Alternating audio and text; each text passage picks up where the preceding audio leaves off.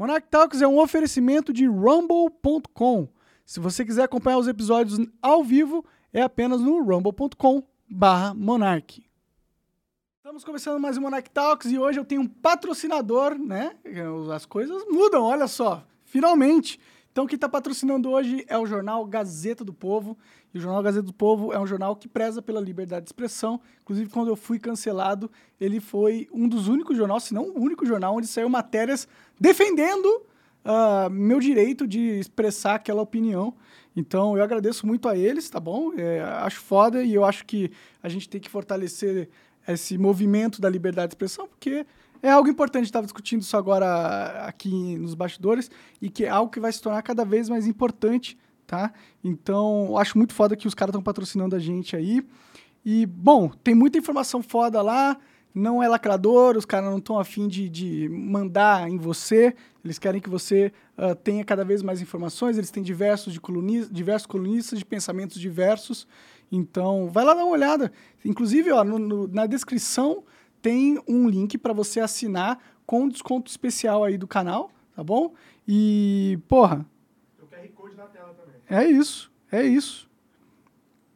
Vai lá, clica ali no link ou passa o celular no, no QR Code e vá ler bastante, ficar inteligente e, porra. É isso, né? Basicamente. jogar videogame, fazer, falar de outras coisas também. Né? Também, também, né? É, Francisco, obrigado, cara. Obrigado por ter vindo aí conversar com nós. Cara, eu que te agradeço de verdade, de coração, assim. É, tão disponível. Eu falei, por que o cara que professor de filosofia vai fazer. Ah, não, eu acho que eu, eu adoro filosofia, tá ligado? Então, a gente você veio conversar sobre então, filosofia então, cara, comigo, não, não, existe lugar mais importante do, da filosofia se não bater um papo. Não é, não? Exato. Tem aqueles caras lá, Sócrates, Aristóteles. Só não sei se eu vou contribuir, mas a gente tá aqui, cara. Sim, que eles só conversavam. E hoje, porra, eles ensinaram muito a gente. Então, vamos tentar contribuir também para as pessoas aí. É, eu quero fazer um disclaimer, tá? Eu acho que é importante. Francisco, você trabalha na Gazeta do Povo, certo? Trabalho, sou colunista. É, trabalha para eles, é né, um contratado lá deles. Mas eu já tinha chamado você antes de saber que, porra, ia fechar ou não o patrocínio. E não tem nada a ver. Ele não está vindo aqui só Por porque eu fui patrocinado pelo Gazeta do Aliás, Povo. eu nem sabia. Sim, é verdade. Ficou surpreso quando eu contei agora há pouco. Só para deixar claro, eu não uh, vendo espaços do, do programa, tá? É, eu convido quem eu quero. Calhou. E eles escolhem os convidados, e eles provavelmente escolheram você porque você tem tudo a ver com eles, né? Sim, cara, e falar uma coisa importante, assim, você havia mencionado no começo sobre liberdade de expressão do jornal. Cara, eu já escrevi muito artigo que certamente poderia ser cancelado, cancelado por eles, né, tesourado ali né, pela edição. Cara, nunca chegaram para mim, não, não, não, não, esse artigo você, aqui tem que mudar porque você está exagerando num tom crítico, e, inclusive, tem colunistas no, na Gazeta do Povo que eu assim, não discordo. posso. Não, não só discordo. Assim, Você odeia! meus ódios não saem assim do fígado, né? mas assim. É, não dá, não, não, não bate não bate, ideias. Assim. Entendi. Aí, que bom, bloqueei, né? Bloqueei no Twitter. Caralho, pode crer, pode crer. Quando bloqueia no Twitter, é, hoje em dia no mundo virtual... Então, é um jornal, assim, que... É bem plural, né? E o plural de ideias, né? Que é o que importa, né? Tipo, não que o plural de aparência também não seja importante, mas. Eu é, mas gosto... é bom você poder discordar.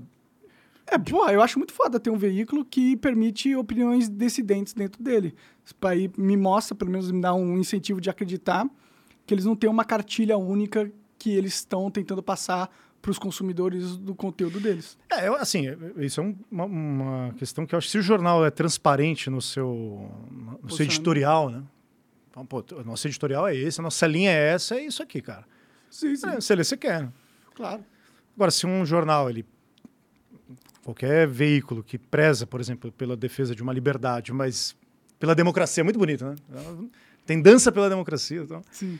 Mas que veta é, ou proíbe ou corta ou questiona um, um, colunista por ter posições é complicado, né? É, você estava defendendo algo que, na verdade... É, aí o veículo de comunicação não é um veículo que quer uh, passar valores, ele quer passar todo um dogma para quem está escrevendo, né? Tipo, quer manipular a cabeça das pessoas em vez de dar mais informações para ela só fazer a própria cabeça com vários pontos diferentes tal.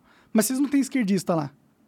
Olha, cara, assim, eu não sei porque eu também não conheço todos os, os colunistas. colunistas. mas eu já vi colunistas que têm uma tendência mais à esquerda. Eu mesmo, por exemplo, eu não sou um cara hoje considerado pela direita que escreve ali, que defende, por exemplo, Bolsonaro, que é essa direita conservadora, defensora do programa de governo do Bolsonaro, eu não sou. Muito pelo contrário. Escrevi artigos com tons bastante críticos ao Bolsonaro, ao Bolsonaro logo, de, logo em 2018. Mas precisa gostar do Bolsonaro para ser de direita? Não, eu digo, não, quando eu, é, então, essa pergunta é interessante porque assim, a gente tem que recortar do que eu, ser dessa direita, ser é, desta. A direita Tô dizendo, governista, né? Governista. Sim. Você, assim, está, estar é, pró-governo, né?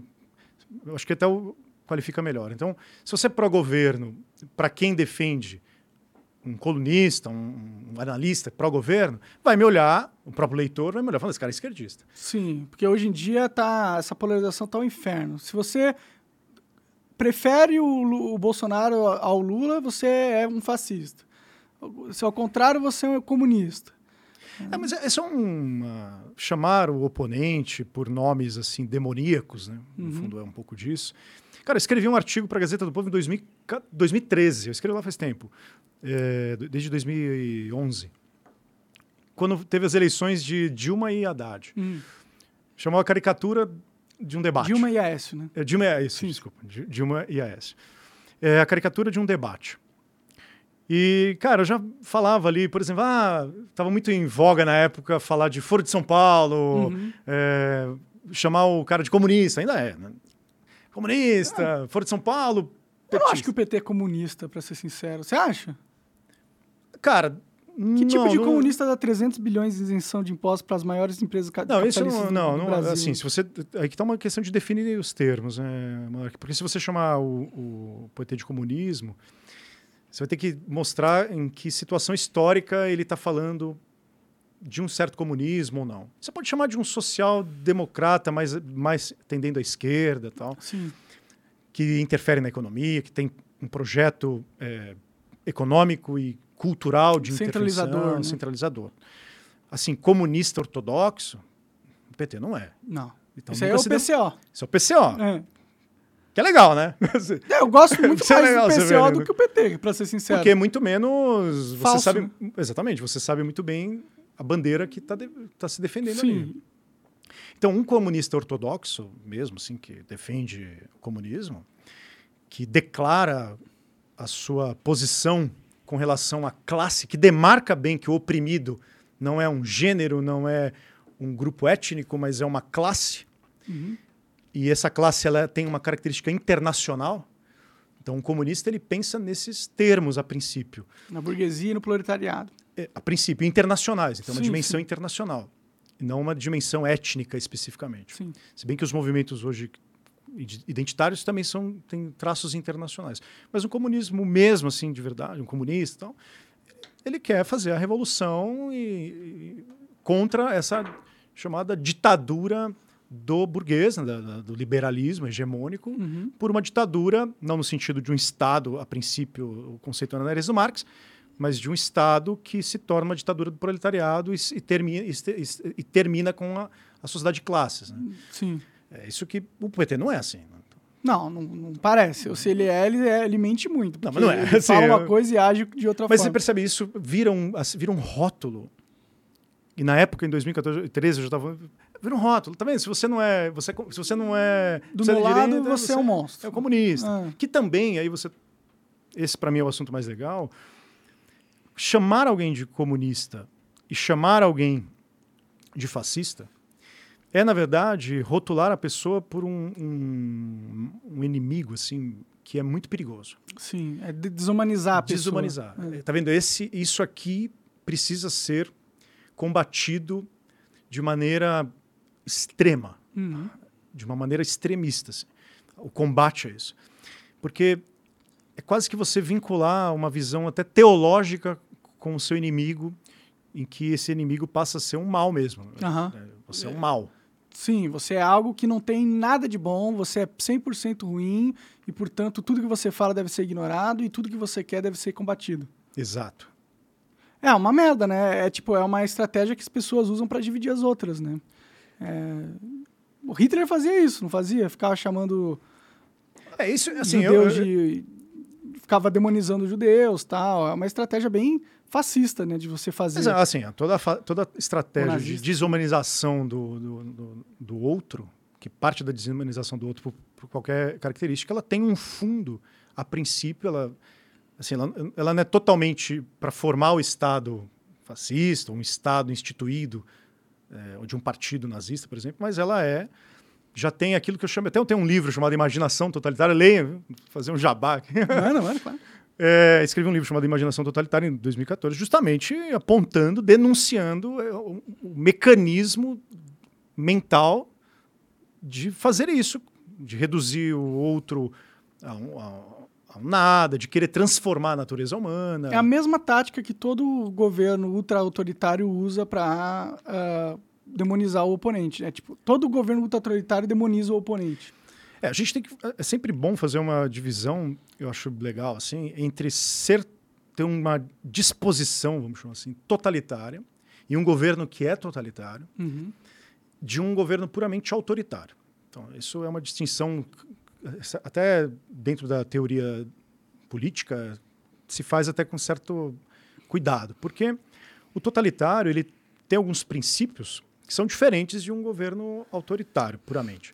O governo autoritário, às vezes, ele não tem uma ideologia tão clara, por exemplo. Uhum. Uma, uma, ideologia. Ele é uma força ali de opressão que quer manter um certo controle, tem alguma cumplicidade com alguma elite, algum poder econômico, que não necessariamente também tem uma ideologia muito clarificada, você não percebe bem o grau ideológico. Tem um certo domínio ou controle da mídia, da imprensa que não é necessário, assim, também não é um domínio uh, absoluto, mas tem um certo domínio de controlar certas oligarquias, corporações. Isso é autoritário.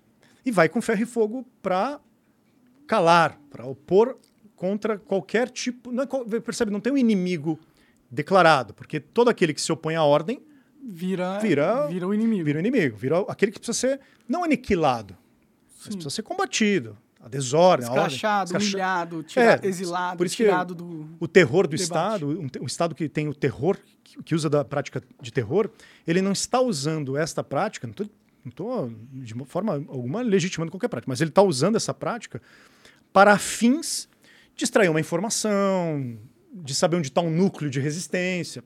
Agora, um Estado totalitário não é assim, cara. Como que ele é? O Estado totalitário ele tem uma ideologia muito clara, assim. Tem uma cartilha, tem um programa. Tem um Tá? Assim, esse programa ele é fundamentado teoricamente. Então, até é estranho chamarem, quando chamarem você de nazista, ou chamarem. Um, cadê o, a, coerência ideológica do monarca, de seus. Imagina um, um, nazista que tem um programa, programa de, no sentido de ter, ideológico, uma rotina, sim, sim, um, sim. um, plano, uma, um manifesto que é fundamentado historicamente, filosoficamente, sentar com outros para dialogar. Assim, então, não, não, é, foi então, plenamente ridículo me chamar de nazista. A primeira coisa que um regime totalitário precisa ter é esse programa, cara. Ele precisa ter isso muito claro. E esse programa ele não é simples, ele tem uma complexidade é, semântica, teórica, extraída de ideais super complexos, assim, em termos de registro. Então, o nazismo é super complexo em termos de, de, teoria, como que ele se funda na raça superior, que tem raízes específicas dentro de certas comunidades ali que vão se formando. Mas quando esse movimento, então ele vai se movimentando, né? ele, ele, ele é, antes de tudo, um movimento. Tá? É, que se organiza, ele é mobilizado por paixões assim mobilizadoras, para usar uma expressão de um teórico chamado Paxton, Robert Paxton, que escreveu muito sobre isso, da paixão mobilizadora que, que fornece o movimento. Cara, ele é bélico, assim, ele é extremamente bélico, organizado, ele é super. Ele, é, ele tem a, a, a, a forma de propor, isso aqui que eu acho que é um dado importante, um mundo melhor, uhum. perfeito, uhum. um mundo bonito. Uhum. Tem um filme que eu acho que é de um diretor brasileiro chamado Homem Bom, hum. que é um professor, se não me engano, de literatura ali, e ele começa a ficar encantado com o nazismo, porque ele acha, nossa, como está melhorando aqui, tudo tá ficando bonito, né? Uhum. A cidade está ficando limpa. Então tem um senso de higiene muito forte. de higienizar mesmo, a, uhum. a, a, não só da limpeza, mas de uma limpeza que vem dos ideais. E quando isso se encarna no Estado, cara, isso se encarna justamente diante da ideia de que aquilo que macula esse programa, ele é o inimigo. Então, aquilo que é a mancha, ele precisa ser destruído. Sim. Você acha que a gente consegue traçar um paralelo com a cultura do cancelamento nesse sentido? Cara, assim, alguns, alguns contatos poderia ser feito, mas os elementos principais que só a cultura do cancelamento, eu acho muito complicado dizer que ela é totalitária, assim, em todos os sentidos. Tá? Mas ela pode ser a partir do momento ela pode ser, né? Então é, há uma possibilidade, sim. Uhum. Então, ela é a partir do momento em que ela tem um ideal de um, né, de um, plane... de um manifesto em que você precisa encontrar inimigos declarados, inimigos que se tornam inimigos públicos. Uhum.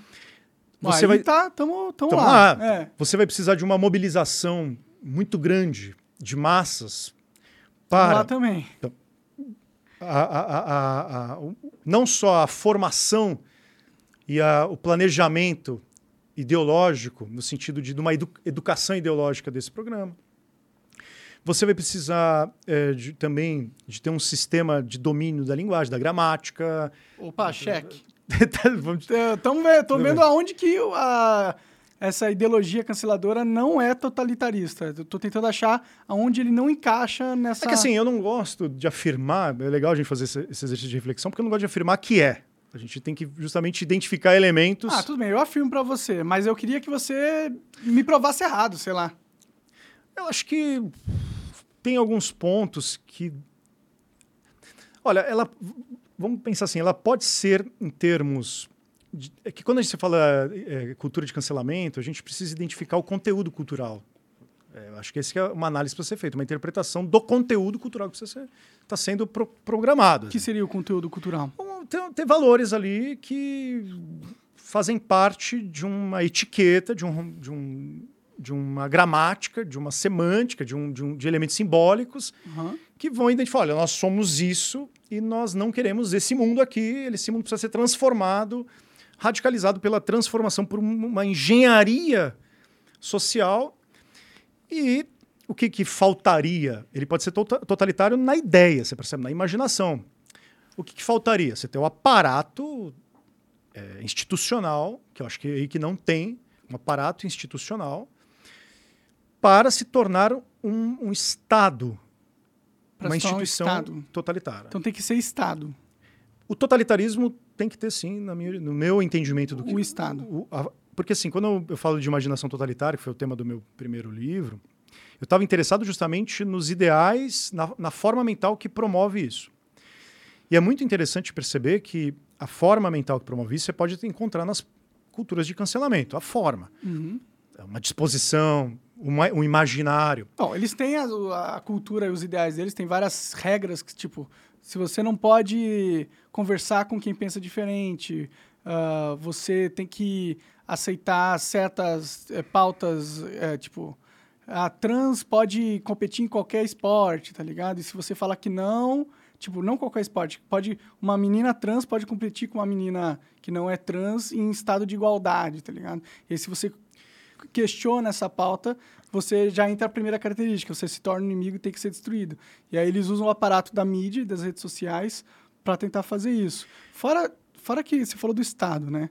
O STF, ele não está, quando ele homologa uma delação premiada, e aí depois ele proíbe certas pessoas de comentarem sobre essa, essa relação que eles mesmos homologaram, não é um pouco o, o Estado aí também com uma ideologia totalitária? Não, eu acho, eu acho que a gente tem que fazer a distinção, é interessante você trazer isso, eu acho que a gente tem que fazer a distinção. No caso do STF, o controle ali de, que eles chamam de controle de constitucionalidade, e algumas figuras que estão é, de alguma forma, articulando os, né, os especialistas ali, que articulam. Especialista do direito, né, o magistrado é isso, né, é um uhum. especialista, um técnico ali do direito. É, ele deveria tá, ser. É, ele está fazendo isso via aquilo que ele. Da sua interpretação da Constituição. Eu acho que ele tem muito um elemento muito mais autoritário, poderia discutir aí, né, sem ficar citando nomes, teria um, um Afinal, ninguém quer ser preso aqui, né? Pois é, ninguém quer fazer críticas. a gente quer sair daqui e é. tornar o mundo um lugar ainda pior. Né? É. Você tem um, uma disposição ali autoritária. Talvez, pá, sei lá. Mas totalitária não, porque ela não é totalitária no sentido de que a figura, né, o personagem, o agente do Estado que está fazendo isso, eu não vejo ele fazendo isso mobilizado e alimentado por essa, é, vamos dizer assim, esse conjunto ideológico muito claro que os movimentos totalitários têm. Sim, entendi, ele pode, entendi. ele pode no fundo ter ali uma, uma cumplicidade com alguns, tal. É, bom, é inegável que a cultura do cancelamento ajuda a validar o tipo de ação que o STF está fazendo. Tudo bem, mas assim, é, o, o, STF ainda age como uma instância coercitiva, com poder do Estado, obviamente, Sim. que faz isso manifestando algum senso que ele tem de botar ordem na coisa. Tá? Assim, eu não estou Mas ele aprovando... não teria que seguir a Constituição para fazer isso? Por isso que ele não é nesse sentido totalitário, porque a Constituição nossa não é. Então, ela tem uma dimensão ainda de um regime democrático. Tá. Mas e quando ele passa sob preceitos da Constituição? Não, aí sim, mas ele é autoritário. Autoritário, autoritário. não totalitário. autoritário. Entendi, entendi. Se ele está tá rompendo, se ele está é, estabelecendo algum Agora, cara, claro. Por isso que eu te falo assim, você fazer uma crítica a um, sei lá, um Barroso, por exemplo. Pegar o ministro Barroso. Sim. Cara, você faz críticas ali aos ideais do Barroso, beleza. Entende a crítica no âmbito democrático, não gostou, tal. É uma coisa, você percebe? Ô, pizza, cara. É, quer um pedaço, cara? Tem, cara abre essa aí pizza, pra você ver o que, pra que mim é. É, a, é a, é como que chama? É a margarita. Margarita. Mar... Ah, então deve estar tá aí, deve estar tá aí. Amor, tô comendo pizza marguerita aqui no Monark, cara. Tá aqui, ó. Nem precisa se preocupar hoje, hein? É, de, de fazer jantar? Ou de comprar alguma coisa? É, hoje é dia de fazer hambúrguer pra molecada que tá ah, é? visitando é? em casa. Ah, legal. tu, tu tem filho, né? Três filhos. Né? Caralho, tu tem filho pra caralho. Eu tenho, eu tenho três. Tem um amigo aqui que tem quatro. Porra, aí vocês estão repopulando a, a humanidade pra gente, né? Obrigado nesse sentido. Muito obrigado. Então, assim, eu acho que tem uma dimensão ali, monarquia autoritária, cara. Agora, os movimentos, os movimentos que têm essa dimensão totalitária, eles têm uma visão, vamos chamar assim, de fim, de fim do, do movimento, de fim da história, é, que são, de alguma forma, cara, controladora de um monopólio da ideia de uma perfeição do mundo. Eu não acho que o STF tenha isso, cara. Assim, eu confesso sinceramente.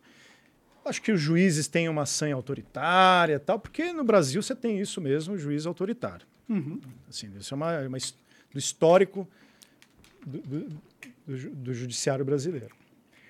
Mas porque é, tem uma sanha mesmo autoritária, né? o senhor da lei ali e tal. Agora, os movimentos sociais que vão se eventualmente ali se desenvolvendo nas redes, nas instituições, seja de ensino e tal, sejam de editora, essa cumplicidade precisa ser rastreada, essa cumplicidade com ideais, né, ela precisa ser investigada, criticada, rastreada, sim, cara. Tem que se opor a isso. Tem, Aí, aí ser republicano significa exatamente se colocar na dimensão de crítica sem se preocupar, sem ter medo, sem se autopoliciar.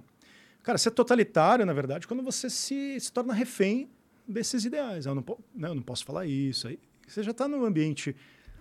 Você falou do banheiro, né? Mas, né? Será que a gente já não está vivendo isso? Sim, de alguma forma. Eu não estou negando que nós não estejamos vivendo isso. Eu, tô, eu só, tô mostrando para ti assim que o salto para chegar no estado totalitário, num estado ah, sim, sim, sim. Ele, é, ele é diferente. Sim, sim, sim. O ambiente, o clima social que a gente vive. Não chegamos lá ainda, né? Não chegamos lá, cara. É. Mas assim, a gente tem que entender as entranhas é, desses ideais, fazer uma investigação. E para mim, a melhor forma de você entender essa, essas entranhas ideológicas é quando você se culpa. É quando você começa a você mesmo se autopunir. Peraí, eu estou usando. Eu não posso criticar o. Eh, eh, eh, você falou da, do, das atletas. Ah, eu não posso fazer críticas porque. Porque alguém vai me cancelar. Alguém vai me cancelar. Aí você já começa. Isso já é real pra caralho. Mas é se, que eu sou meio foda-se, né? Mas tem muita mas, gente que tem medo. Mas se você ainda tá, Então, se você tá no medo, você tá no primeiro passo. O problema é quando você começa a acreditar. Aham. Aí você muda a chave. O mindset ali mudou. A questão do medo ainda é, um, é, um, é uma fraqueza da própria consciência, da própria coragem, da própria virtude, de se criar virtudes de questionamento. Isso é uma. Eu não sei se é fraqueza, eu acho que é inteligente. Pô, pra, Porque é irracional, né? Fraqueza é esse sentido de irracionalidade. Então, mas eu não acho que seja irracional, eu acho que é plenamente racional. As pessoas veem os outros serem cancelados à torta à direito e eles identificam um padrão nas pautas onde as pessoas são canceladas e eles já percebem que melhor não falar disso aí não que dá problema. Não é inconsciente, é, é totalmente consciente. É que assim, eu, eu, então, eu acho que existe ainda um grau é, intuitivo de racionalidade por alguns grupos de pessoas, né? a massa assim, né? que surge. Que... O que a gente tem que ficar atento, isso que você chama de um grau de racionalidade, são com os agentes divulgadores disso. Né? Os agentes ali que participam mesmo, que agenciam, que, que plantam essa ideia, que estão ali financiando. Esses sim são, são poderes que têm uma racionalidade. O que é racionalidade? É você fazer justamente a estratégia metodológica, que tem, tem uma visão de fim. Um cara que vai lá e te xinga na, na ou me xinga, ah, o Raso filho da puta, tal, Monarque, ah, o Raso vai lá no Monarque filho da puta, não sei o quê. Monarque é um, eu acho que existe um caráter ali muito mais irracional de participar de um ambiente social, de, de, de ter uma dimensão da psicologia social. Aceito aceito por um grupo. É, que é aquela dimensão da, do conformismo social. Uhum. O conformismo social ele começa primeiro, ele, ele se dá primeiro num grau de irracionalidade. Então você, a, a galera faz porque ela primeiro ela tem medo de ser vi, vista, né, de se tornar o, o agente é, é, diferente do grupo. Ela, ela não quer ser culpada, ela não quer se sentir excluída, ela não quer se sentir observada, ela não quer, não quer se sentir o tribunal social olhando para ela, então ela acaba fazendo. E tudo isso tem um pouco de psicologia aí. Eu não sou um psicólogo social, mas recomendo alguns caras. Por exemplo, você tem o Zimbardo, que escreveu um belíssimo livro chamado é, O Efeito Lúcifer. Galera, dá licença, eu não vou ficar aguento olhar para essa pizza. Não, mas come, come, desculpa, cara, fica, não fica preocupado com isso não. Não, muito mais legal comer pizza. É, muito gostoso. Muito mais legal do que falar. De de... também aqui, já tô metendo um monte de pizza pra dentro. Mas, porra, é, não, eu concordo com você. Eu acho que isso está acontecendo na sociedade. Muita gente com medo de falar, falar o que pensa, porque ele pode ser alvo dessa patrulha ideológica que está rolando, né? E isso é preocupante para mim, para ser sincero, porque eu vejo só isso aumentando cada vez mais. E essa patrulha ela começa a ganhar poder e ela é abraçada por instituições uh, do nosso, da nossa economia e até da democracia, o, do Estado. O STF abraçou isso, uh, empresas de publicidade, de marketing, em sua maioria, abraçaram isso. A comunicação das grandes empresas, né, o uhum, cara que é responsável por fazer a comunicação do que a empresa pensa para o mundo, abraçou isso. Então, eles usando da força e da, da ameaça e da, da chantagem e do medo, eles acabam conquistando muitos aliados poderosos que influenciam a gente, influencia toda a sociedade de um jeito que aumenta essa cultura exponencialmente cada vez, cada dia que passa. Cada dia que passa, eles conquistam mais. Porque se você falar contra, você é destruído. Quando você é destruído, mais pessoas percebem que, porra, vou para esse time aqui. Quanto mais pessoas percebem, mais facilmente você é destruído. Então é uma bola de neve que só termina quando a gente tiver, quando eles tiverem um controle completo do pensamento das pessoas. É, você vê, mas esse é, uma, é um tema, da, é uma, você uh, traçou características que fazem parte justamente de um movimento que é de elite. Essa é uma thread no meu, de um amigo que escreveu, o Luiz, escreveu no Twitter agora, uma, explicando exatamente como é que funciona essa, é, essa cultura woke, né? essa cultura que está, na verdade, na raiz disso, que é muito mais uma cultura de elite financeira, né? você fala de grandes corporações, do que propriamente um movimento popular, né? um movimento de interesse popular, de, de sentir-se excluído. Muito pelo contrário, né? a, a cultura. É... a forma como a cultura woke vai dominando as corporações de elite financeira e as grandes corporações, a gente não está falando de pequenas, pequenas pequeno capitalista, né? pequeno empreendedor. Pequeno empreendedor é você aqui, né? Sim.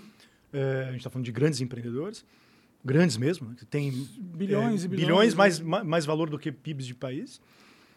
Elas, na verdade, são têm interesses, sim, de, de controles, porque tem interesses de valor cultural, tem interesses... Elas têm uma, uma cartilha cultural, claro. Agora, é, sentido eu sou bastante pessimista, assim, não, não tem muito... O que tem que fazer é resistir né, as resistências a isso, se dá justamente, primeiro, pela vida interior. Ter, né, a disposição de ter coragem, a disposição de, de, de, de, perceber que as grandes questões, na verdade, não são, não são essas, assim, agendadas por eles, né, por essas grandes corporações, mas são grandes questões que ainda são questões da humanidade, assim, continuam sendo dramas humanos reais. Desde comer uma pizza com um amigo, é, com a família, ser livre para poder, hum, primeiro, não ser servil, né? não ser. É, ficar se, se, porque eu sempre falo, para mim, o maior. Pro, você quer perceber que você está vivendo realmente num ambiente já de controle, de, de controle é quando o grande irmão é, ele faz você amar o grande irmão e dizer que 2 mais 2 é igual a 5. Sim. Você já não tem mais medo da sala 101, que é o George Orwell, no 1984.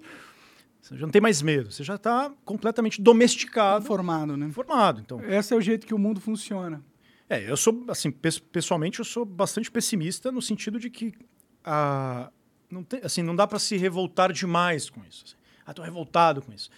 Para mim, a, a, a, virtude, e eu chamo aqui de, primeiro de uma virtude que pode ser espiritual, não no sentido religioso, mas uma virtude ética, vamos chamar assim, que também é uma virtude que pode ser depois intelectual, que começa justamente não só perceba, não só na coragem de se posicionar, de se auto é, ser livre internamente, de perceber o jogo, né? De perceber o jogo, é. de, de ler e não se tornar justamente um agente, que eu acho que a pior coisa que pode acontecer com alguém, é se tornar o agente da injustiça. Então, a pior coisa que poderia acontecer comigo, por exemplo, eu estar tá aqui no seu programa agora e a gente é cancelado. Tá? Vou dar um exemplo que eu, eu não quero ofender ninguém que eu vou falar isso. Eu começo a ser cancelado e amanhã, por ser cancelado, eu falo, puxa, cara, é, pô, eu não estava com ele. Ó, gente, eu, eu, eu, eu na verdade eu só fui lá no Monark, eu nem sei o que eu estava fazendo lá. Sim. É, então, atira o meu. Cara, Monark, eu não quero participar mais assim disso. Isso, para mim, é um sinal terrível de, de, fraqueza política, por exemplo, de virtude política, de Sim. virtude que eu estou chamando aqui, que começa interior. Né? Porque, cara, se eu estou aqui e você é cancelado tal, não, não, não, não, não, mas eu não tenho nada a ver com ele. Aí, esse é um medo que eu chamo de, de racional, uhum. que para mim seria o pior, a pior coisa para perceber, assim, é, seria o pior exemplo interior para mostrar que eu, um cara bom, que me autoconcebe como uma pessoa boa, também fazendo... agora estou praticando uma injustiça. Sim. Bom, mas quando a agência de publicidade ou a grande marca faz exatamente isso, quando ela pega um, alguém que foi cancelado, que ela patrocinava, e aí fala, não, não, esse cara não tem nada a ver comigo, eu, eu repudio todas as falas dela, ela não está fazendo justamente isso? Tá, então essa, então, essa é uma dimensão que a gente tem que ver que ela é institucional, que ela está ligada justamente a interesses de grandes corporações. Mas eu acho que eu estou é, insistindo aqui contigo, talvez até para uma dimensão de conceitos, assim, o tecido das relações interpessoais, hum. quando o tecido das relações interpessoais, cara, eu tô aqui sentado diante de vocês, uma relação interpessoal. Sim. Esse tecido ele é corrompido. Porque esse é pior do que ser corrompido pela, pela uma instituição. Tá, entendi. Entendi, faz sentido. Faz ah, sentido. Então, assim, quando a instituição tá lá, ah, pô, vamos tirar o patrocínio, vamos fuder com a vida do monarca. Não queremos que esse cara associado com a nossa marca. Cara, isso é liberalismo, tá? Uhum. Um abraço aí para quem curte, né? Isso é liberalismo. O interesse da empresa privada e foda-se o bem público. Sim. Né? Foda-se o bem comum. Não um cara que tem um. Isso aqui é uma instituição. O Monark é uma instituição, uma, uma, uma empresa. empresa. Né? Sim. Então, assim, Portanto, tem um compromisso público, tem um compromisso com o bem comum, tem um compromisso com a coisa pública, com, com as interrelações. Cara, você, a, a, a, destruição do bem comum, ela, é, ela não é dada pela grande corporação. A grande corporação quer poder, obedece uma lógica de poder. Sim, sim. Instituído. O foda, cara, é quando as relações interpessoais começam a ser minadas. Minadas por, por causa disso. Porque sabe o que acontece? Aí você não tem mais como vencer o poder uhum. dessas grandes do Estado. Porque você não consegue se organizar com outras pessoas para combater isso, né? Você não, fica... Cara, você, não, você, já tá refém, acabou. O tecido social foi completamente destruído. Cara, se uma pessoa senta diante de você, bate nas suas costas, cara, é, tá na sala de aula com você, senta no teu programa, olhou face a face, cara, sabe que o pô, monarca não é, cara. É a realidade. Monarque, o Raso, seja lá quem for. É, o Paulo Cruz, que é nosso colega aí, tá de, em comum. Os caras não são. Pô, eu sinto pra tomar. Eles cerveja. não são maus. É, pode ser mal, porque a maldade é intrínseca, mas é, assim, eles são plenamente mal. Pô, não, é, um, não é uma maldade encarnada. É, não, não, eu não me junto com esses caras. Mas isso aconteceu, né? Claro. Ah, não, não, vejo a hora de não estar tá mais com esses caras. Sim, é, muita gente, pô. Não... Aí, meu amigo, essa, quando essa relação, essas relações estão destruídas, cara, eu não sento na mesa para conversar com meu sogro porque ele vai votar no Bolsonaro. Ah, meu amigo, aí. Fudeu, né? Aí, aí você pode. É, aí, aí, aí é problemático. Porque é, o totalitarismo, cara, ele, ele tenta. Por isso que ele é totalitário. Porque ele tenta permear a, a, a consciência íntima das pessoas. Né? A, a, ele, o jeito ele, de ser. Exato. Ele, ele, ele começa a policiar a sua intimidade. Não à toa, nos regimes totalitários, os grandes agentes de denúncia são as crianças. As crianças, cara. Elas são inocentes, né? É, não e elas tiveram vão, tempo Elas vão caguetar, ó, meu pai, meu pai tá assistindo um, um, canal aí comunista, hein? Pode crer. Meu pai tá, é, meu pai não se não tá rezando a cartilha, porque a criança ela é ingênua, mas ela tem uma alto, um alto poder de adaptação e de absorção do que está acontecendo, né? E ela absorve de um jeito criança é ingênua, Criança é ingênua até a página 2, cara. Se oferecer um pote de doce, eu cagueto meu irmãozinho pra minha mãe, sabe? Tipo, então, assim, é, a manipulação ideológica, ela também é uma é manipulação porque a, a, natureza humana permite isso. Uhum. E a criança é a manifestação dessa natureza. Mas, cara, ela é a primeira... Mas eu, quando eu usei o exemplo da criança, o que eu, quero, eu quis dizer é porque está na vida íntima. A criança, ela não está no, no palco público. Ah, sim.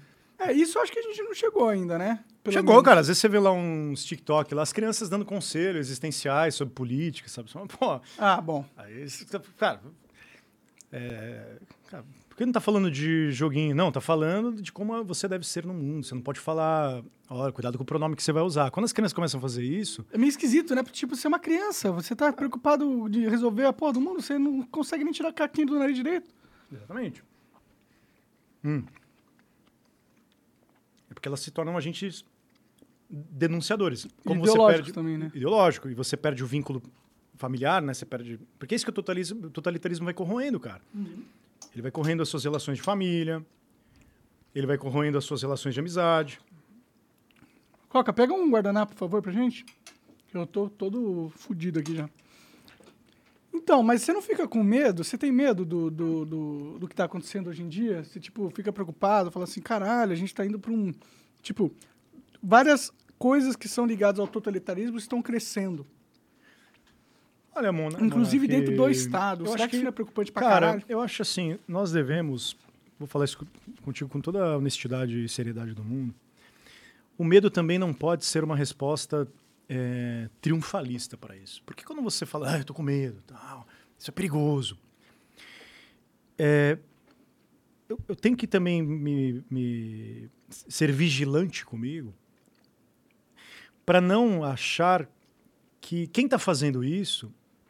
É, porque eu, eu, também, nesse medo que vai se tornando triunfalista, Nesse Como medo... assim triunfalista? Triunfalista é esse medo que responde com... Né, abrir o sétimo selo, assim, né? As trombetas do apocalipse. Caramba, o fim do mundo! Ah, entendi. É... Caramba, você não está em medo. Olha só, estamos diante do, do apocalipse. A coisa vai acontecer. As, o sétimo selo foi aberto, as bestas saíram, sabe? Cara, tava conversando isso com o meu editor, o meu editor, o Diogo, tá aqui. O, o mal começou no pecado. Assim, eu sou cristão, né, cara? Mal começou no pecado, cara. Então, assim, é, eu não parto do princípio de que todo esse problema humano, essa corrupção da humanidade, né, a presença do totalitarismo e tal, que isso é um problema que, que eu devo me render a ele como... O que seria se render a se ele? Se render é ju justamente temer a ele como se fosse esse monstro opressor gigantesco que está aí. A gente tem que tomar cuidado também para não ver. Por que, por que, que eu estou dizendo isso? Porque para combater o totalitarismo, cara, você não vai combater com bazuca e. O primeiro combate que você vai fazer é aqui, cara. Sim. Então, assim, primeiro, o último primeiro, é com bazuca. tudo bem, mas o combate se dá nas relações interpessoais. Cara. Com certeza na formação de comunidades com lealdade, cara. Você tem lealdade, você tem que formar vínculos leais, você tem que poder confiar nas pessoas que você tem, tem proximidade, cara. Sim. Então, eu não preciso combater as grandes corporações. Claro, podemos criar estratégias de combate, como se livrar disso. Mas eu não posso ficar fazendo, ah, o globalismo, né, que é uma questão. O globalismo é um problema, mas assim, ai, nossa, o globalismo, que eu vou me, me render a isso ao comunismo. Mas é o que é se render? É porque se tipo, render, é uma... porque é isso que ele quer, cara. Ele quer te convencer de que existe, que ele existe, que ele existe numa sala que é o que no, no, livro 1974 tem uma sala que eles levam o cara para torturar o cara, né? que tem isso e que o grande irmão tá observando a gente que nós não podemos, cara, acabou. Se você tá fazendo isso, tá com esse medo, é porque você já tá dentro, engolido por ele. Ou porque eu fui numa, já me levaram numa sala e me torturaram, né? Tá, mas você não está dizendo por aí que 2 mais 2 é igual a 5, né? Por isso que levaram eu para uma sala e me Então você não tem tanto medo quanto você imagina. Ou tenho tanto medo, mas eu tenho mais coragem, né? Quer dizer, é justamente o fato de que a sua virtude... É não ceder ao medo que você está falando. Não, ceder ao esse medo, Claro, cara. sim, sim. Mas... Você continua fazendo... Cara, você continua tocando tua vida, comendo pizza, estamos aqui... Sim, mas eu tenho medo. Tá, mas assim... Eu não eu, acho que eu tô... Eu não tô dizendo, veja... Tá ligado? Que eu, eu não, não tenho dizendo... nada que... Não tem nenhum risco, sabe? Não, não, não. Eu não disse isso é importante assim. Eu não estou dizendo para não ter medo. Entendi, entendi. Mas não para ter. Eu estou dizendo assim, não se o seu medo. medo, cara, o medo é uma paixão. Uma paixão? Uma paixão, medo é uma paixão. Medo é irracional. Uma parte, né, tá lá na alma, ela, né, nessa disposição de racionalidade psíquica. Você tem que tomar cuidado para que você não racionalize esse medo. Né? Você vai racionar, vou começar a ter medo do quê? Ah, eu tenho medo então das grandes corporações. Tenho medo do totalitarismo que está aí. A gente tem que tomar cuidado porque ele não está aí no Big Brother. Cara, está aqui, velho. Está aqui. Ah, eu discordo de você ah, plenamente, cara. É esse que é o problema. Não, porra, ele tá lá. Existe um Big Brother, porra. Como, ele, ele tá nos dois ao mesmo tempo. Hum. É que se você assume que ele é esse monstro que não tem muito o que fazer com ele. Não, mas porque ele tá aí, que não tem muito o que fazer. Que é um medo de um, de um, de um, de, um, de algo que tá aí. Cara, essa Babilônia, da Babilônia, Babilônia. Se você tá vendo um furacão chegando perto de você, você não vai ficar com medo? Não vai sair fora? Você não vai racionalizar porque tá com medo e pensar como então, você resolve? Não. Então a gente tá entrando num acordo aqui, porque o que eu tô falando para ti na verdade, vamos pontuar. Assim, a gente está discutindo estratégias de como acho que fugir disso, combater disso. É, a assim, pergunta que eu fiz é uma questão você, prática, né? Você não tem medo dessa cultura que está cada vez maior. Né? Tipo, tem uma puta de um furacão chegando perto cada vez mais. Tipo, o que, que você acha disso? Como que você reage? Isso, é, é uma questão de prática. Como eu reajo? Então, exatamente. É uma questão de re resolução prática. O que, que a gente faz? Então, primeiro, para mim, é entender que este furacão que está vindo, ele só é uma tempestade, é só um furacão. Ele só é, ele só é. Cara, ele não é o fim do mundo, tá? Sim. Tá? Babilônia não é o fim do mundo. Tá? Mas pode ser o fim da sua vida. Então, aí é uma questão. Aí vou trazer uma questão para um plano, talvez num um palco, que talvez seus, seus espectadores não estejam tão acostumados, que para mim é uma, uma, uma, questão importante, que é trazer justamente uma dimensão religiosa para esse tópico. Sim, é... Quer um Red Bull, cara? Alguma coisa aqui? Não, muito obrigado. Eu, eu, não, tô tomando uma água. Quer trazer justamente para uma dimensão religiosa, cara. Ou seja, Deus assim, vai te proteger. Cara, Deus já morreu na cruz para me salvar, entende? Então, assim, já me protege. É, sim, existe uma, uma dimensão religiosa para mim, espiritual. Se a, porque se a guerra é assim, nessa dimensão que, você, que, que a gente está colocando, né? Ela tem uma dimensão que, para mim, não pode ser limitada à dimensão material. Hum. É uma mera dimensão é, econômica, uma mera dimensão política de Estado, né, a forma do Estado. Então, ela tem uma dimensão, e a gente tem que trazer então o assunto para os seus fundamentos espirituais, que eu chamo de espiritual aqui, são é, de natureza para além do material, né? Pensando espiritual, nada tipo New Age, nada disso. Sim, tá? sim. É, de uma esfera para além da, drama, da dramática material, né? Se a gente está elevando a coisa para um medo nesse nível, então a gente tem que colocar, trazer a conversa para as suas estruturas de uma dimensão que, para mim, é a dimensão mais importante da natureza humana, que é a dimensão da sacralidade, do religioso. Por que, que eu estive falando isso? Porque, cara, lamento, assim, vamos ser sincero, morrer nós vamos. O que a ah, gente ah, não sim, quer morrer. A gente quer morrer. a gente não quer morrer é morrer. É, não, eu acho que tem, um, tem uma questão do morrer velhinho ou morreu na bravura, né? O grande dilema do Aquiles ah, da, da, da da, Prefiro ser herói vivo né? ou um covarde. Não, um herói, o herói morto, morto, um covarde vivo. jovem ou um covarde que vai ser a vida. Eu, eu prefiro ser o, o, herói velho. Que o herói velho, velho. é. o herói. Aquiles, né? Que volta, velho. É. Ele volta travestido de velho, né? Então, eu acho que a, essa, esse drama existencial a gente não pode amputá-lo jamais, cara. Mas de que forma ele se manifesta nessa questão? Ele se manifesta justamente no fato de que você fala assim, bom, é, nós vamos morrer, tem controle. Então, assim, a, toda essa luta da vida ou morte é uma luta existencial. Só que essa luta, eh, luta existencial, ela, cara, ela tende sempre ao fracasso. A morte vence, velho. Ah, Para todos. Sim, Tende, não. É. Porra. Cara, sinto muito. Sério, conhece alguém que está vivo há mais de, é, sei lá, 200 humana, anos, 200 anos. Sinto esse desejo de perpetuar a eternidade é justamente isso, é a corrupção mais forte da alma, cara. É isso, que eu, é isso que é o problema. Por isso que eu chamo de triunfalismo. Esses controles todos da, da essas empresas que querem domínio, querem controle. Querem, cara, mas elas não vão te controlar o mais importante que é a sua alma, a sua consciência, cara. É, é, é assim, ah, tem e algumas pra... almas que eles controlam, viu? Então, elas. Não, estou dizendo a sua. Ah, sim. A minha, a minha é um pouco mais difícil. Estou dizendo. A, a da maioria a, dos Estou pensando abstratamente. Hum.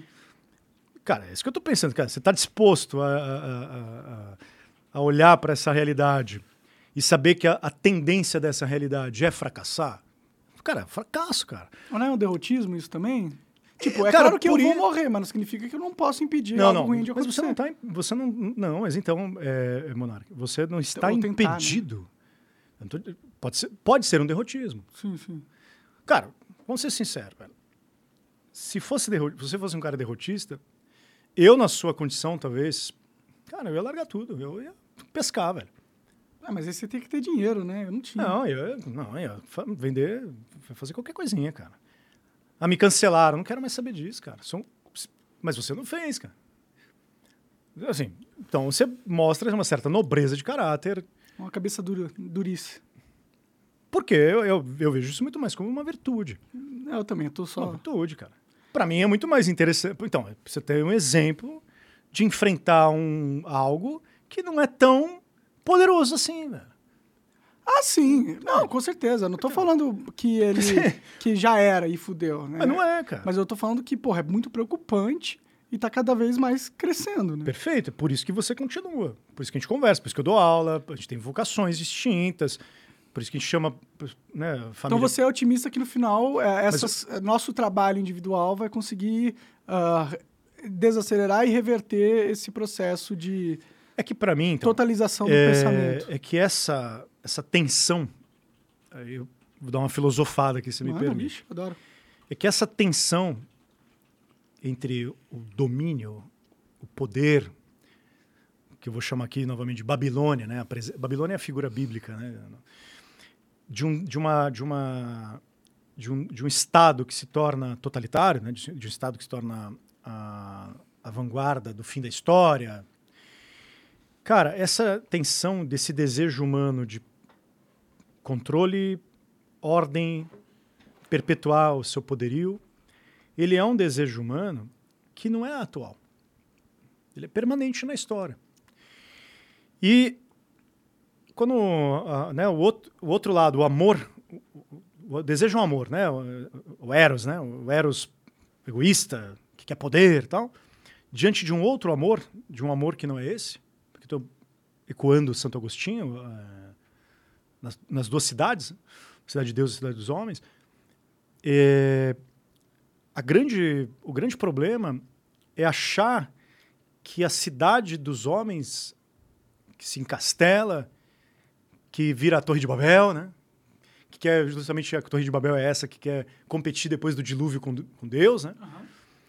É, na verdade, a Torre do Babel vira, que se promete a Torre da Liberdade, vira justamente a Torre do fracasso, onde ninguém se entende.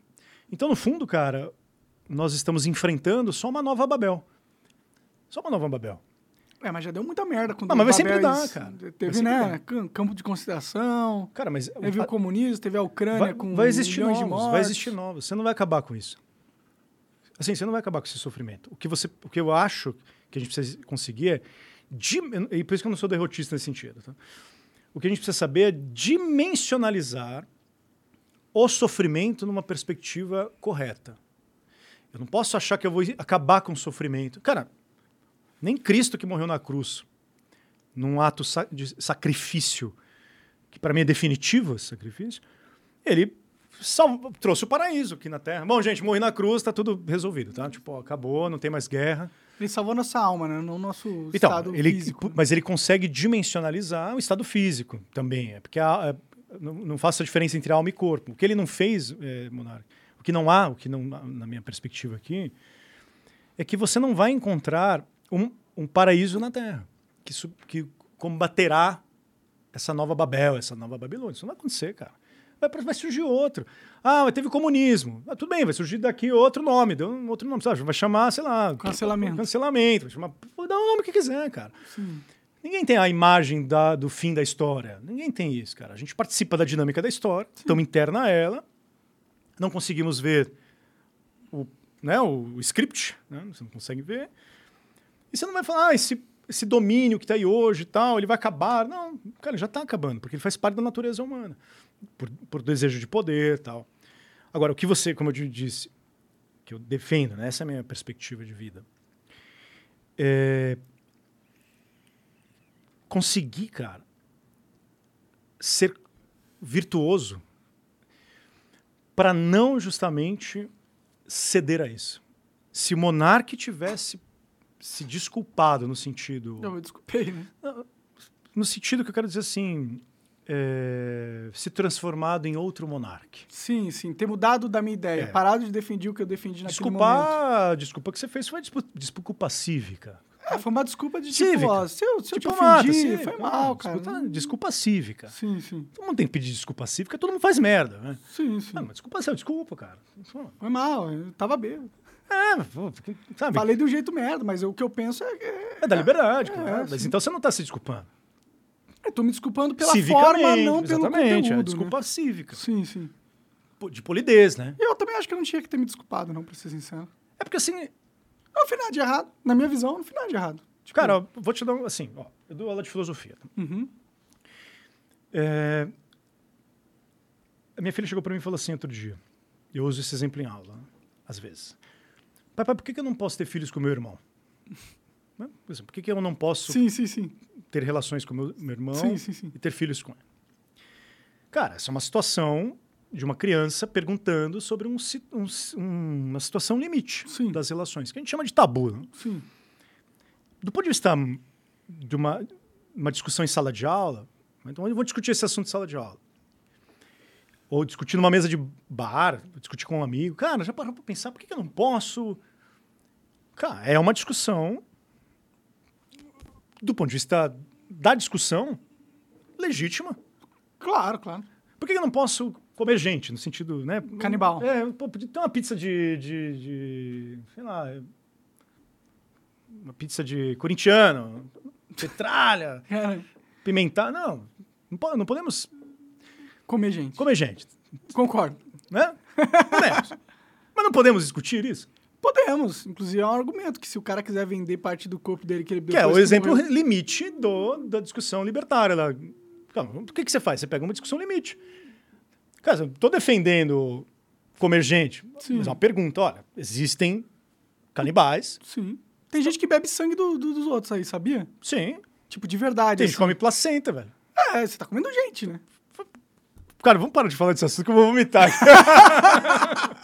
mas a pessoa acha super aceitável. Eu também acho. Não, eu não, assim, eu não acho. Tipo, mas... eu acho assim, não, eu acho aceitável. Eu acho que se você quiser comer a porra de uma placenta, vai tá, lá você por, por exemplo, Mas então... eu não então- comeria, tá ligado? Eu tô de boa. Então, por isso que esse, então, mas assim, percebe que esse assunto é um assunto limite de discussão. Sim, chegamos no extremo de uma ideia. Extremo de uma ideia. Pô, peraí, vamos pensar numa sociedade que... Pô, podemos discutir isso? Claro. claro. O que você estava fazendo? Exatamente isso. Discutindo um caso limite. Qual que é o caso limite da liberdade de expressão? Exato. No, no mundo moderno, no mundo moderno, quer dizer, pós Segunda Guerra Mundial, uhum. o caso do limite da liberdade de expressão é saber se é possível ter uma defesa, um movimento que se defende, um partido nacional socialista com símbolos e tal. Uhum. Então, olha, do ponto de vista da liberdade de expressão, eu... uma discussão, pô. Sim. Você não estava defendendo. Entende? Não, não estava. Então, por, isso, por que, que, eu acho que eu não fiz nada por isso que, Então, por isso que eu acho que se você tivesse mudado... É uhum. Verdade, puxa vida. Caramba. Fui cancelado, vou parar de ter Vou me autocancelar. Aí, aí o Monark, eu não viria aqui. Pode crer, eu teria morrido né, por dentro. Tchau. Sim. Bom, na verdade, ver o Monark fazer isso, hein, velho? Sim, sim. Por quê? Porque é uma questão de... É, de, de ceder a sala 101. Aham. Uhum. Total. Você cedeu. Bom, o 2 mais 2 é igual a 5. Uhum. Agora, numa discussão, você, cara, você pode discutir do ponto de vista do exercício. Por isso que existe um tema que é uma distinção que precisa ser feita sempre que a gente debate liberdade de expressão, que é liberdade de expressão, liberdade de ação, liberdade de discussão. Então, por exemplo, eu sou a favor, eu pessoalmente, sou a favor de discutir absolutamente qualquer assunto. Eu também. Absolutamente qualquer assunto. Todos os assuntos possíveis. Sim. Não tem assunto para mim que eu faça. Ah, não, não, não. Esse, esse aí. não pode falar. Não, tem, não, não posso falar. Não, não posso falar. Eu, por muitos anos, eu fui ateu. Muitos anos, cara. Fui ateu, a favor do aborto. Quando era... você era jovem? Quando eu era, era jovem. Tipo, 14, 15 anos? 15, 16, 17, 18, 19, até os 28. É... Cara, eu era sempre fui um cara assim. Mãe, por que, que Deus faz isso? Sim, sim. Mãe, por que, que Adão e Eva, não sei o quê? Fica achando as inconsistências, é, as na ideia de um Deus perfeito com o mundo E minha imperfeito. mãe lá, com, guardadas as devidas proporções, uma Santa Mônica da vida. Santa Mônica é a mãe de Santo Agostinho. Né? Tá lá, pô, filho, vou rezar pra você, velho. Não Sem sei te responder. Resposta, né? E aí fui fazer o quê? Fazer filosofia. Corajoso, hein? Moleque, pega tuas coisas aqui vai morar, morar com teu pai lá, aquele maconheiro desgraçado lá. Porque sabe quem faz filosofia que perdeu no jogo da vida, né? Não sei se você já jogou o jogo da vida da estrela. Ah, já joguei, joguei pra caralho. Ah, quem que perde vira filó filo filósofo. Sim, sim. Tipo, o é engraçado um... é que você faz filosofia e não vira filósofo. Né? Muita gente, né? No caso, você fez isso. Não, mas não sou filósofo. Tipo, não tem uma plaquinha lá, filósofo. Ah, tipo, meu bem. amigo fez letras, é editor, né? Mas você não pensa? Não, pensar. Você pensa e escreve sobre os seus pensamentos, isso não é o, filósofo? Ah, filósofo? Não gosto de pensar assim. Eu acho que filosofia existe. Não, não quer ter o rótulo de filósofo, cara? Eu acho um rótulo não, tão legal, não. porra. Eu acho bonito. Eu acho uma da hora, mano. Mas, por exemplo, acho que filósofos aqui, aqui, filósofos são aqueles que resolvem problemas filosóficos. Mas você faz isso, não faz? Mas eu preciso resolver esses problemas, eles precisam ser é, analisados por outros filósofos. Eles precisam ser julgados e criticados por outros filósofos. Até agora, minhas obras não foram analisadas e julgadas por outros filósofos, então assim... Como você sabe? Não... Tem um monte de gente não, aí que leu que é filósofo. Eu, receberia, eu receberia resenhas, críticas, eu ia convidado em congressos de filósofos. Eu, eu Mas sou mais... Tá eu sou ser filósofo a ser aceito no mainstream do, de quem tem esse rótulo. Não, não, não, não acho... Eu acho que existe aí uma, um nível básico. Eu entendo você, eu, eu, eu lido muito com esse drama mas um nível básico ali de senso de comunidade que é o mainstream que seja, senso de comunidade daqueles pares que auto-refletem, que tem uma tecnicidade. Cara, não existe nada especial em ser filósofo, tá? Sim. Nada, absolutamente nada. Assim como não tem nada especial em ser qualquer, Sim, qualquer, profissão. Qualquer, qualquer, qualquer outra profissão. Sim. Nada. Mas eu acho que um filósofo, para ser ali... Não, aqui tem uma questão que a gente podia colocar aqui também. Uma coisa é ser filósofo, ser bom filósofo, né? Sim. Todo mundo pode ser pesquisador, então, bom pesquisador, né? Sim. Então, um comunicador, bom comunicador. Eu acho assim, se você... O rótulo de que eu sou filósofo, ok, tem obras filosóficas, mas eu jamais diria ainda que eu sou um bom filósofo. Eu prefiro... Eu prefiro então você é um filósofo modesto. Eu prefiro a ideia de que eu sou um professor comunicador. Tudo bem, mas é que a gente está agora entrando em pormenores aí. Pormenores. Faz, é. Mas então, quando eu. Nem sei, nem lembro o que eu estava falando, cara. Que minha mãe lá me. Ah, bateu, sim, né? sim, sim. Ah, tá falando do limite também. É, aí. Exatamente. Aí minha mãe, pô. Que você era teu. Cara. Trabalhava numa indústria de química, cara. O que, que você fazia lá? Eu era operador de, de uma máquina de cromatografia. O que, que é uma máquina de cromatografia? Cara, você, o cromatógrafo, ele consegue identificar quais substâncias tem alguma. Algum, por exemplo, trabalhava com embalagem plástica. Né?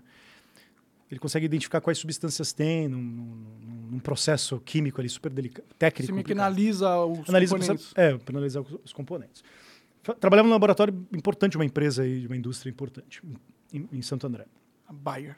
É, é, quase, então, é do mesmo nível. Pode crer, pode crer. Uma multinacional do mesmo nível.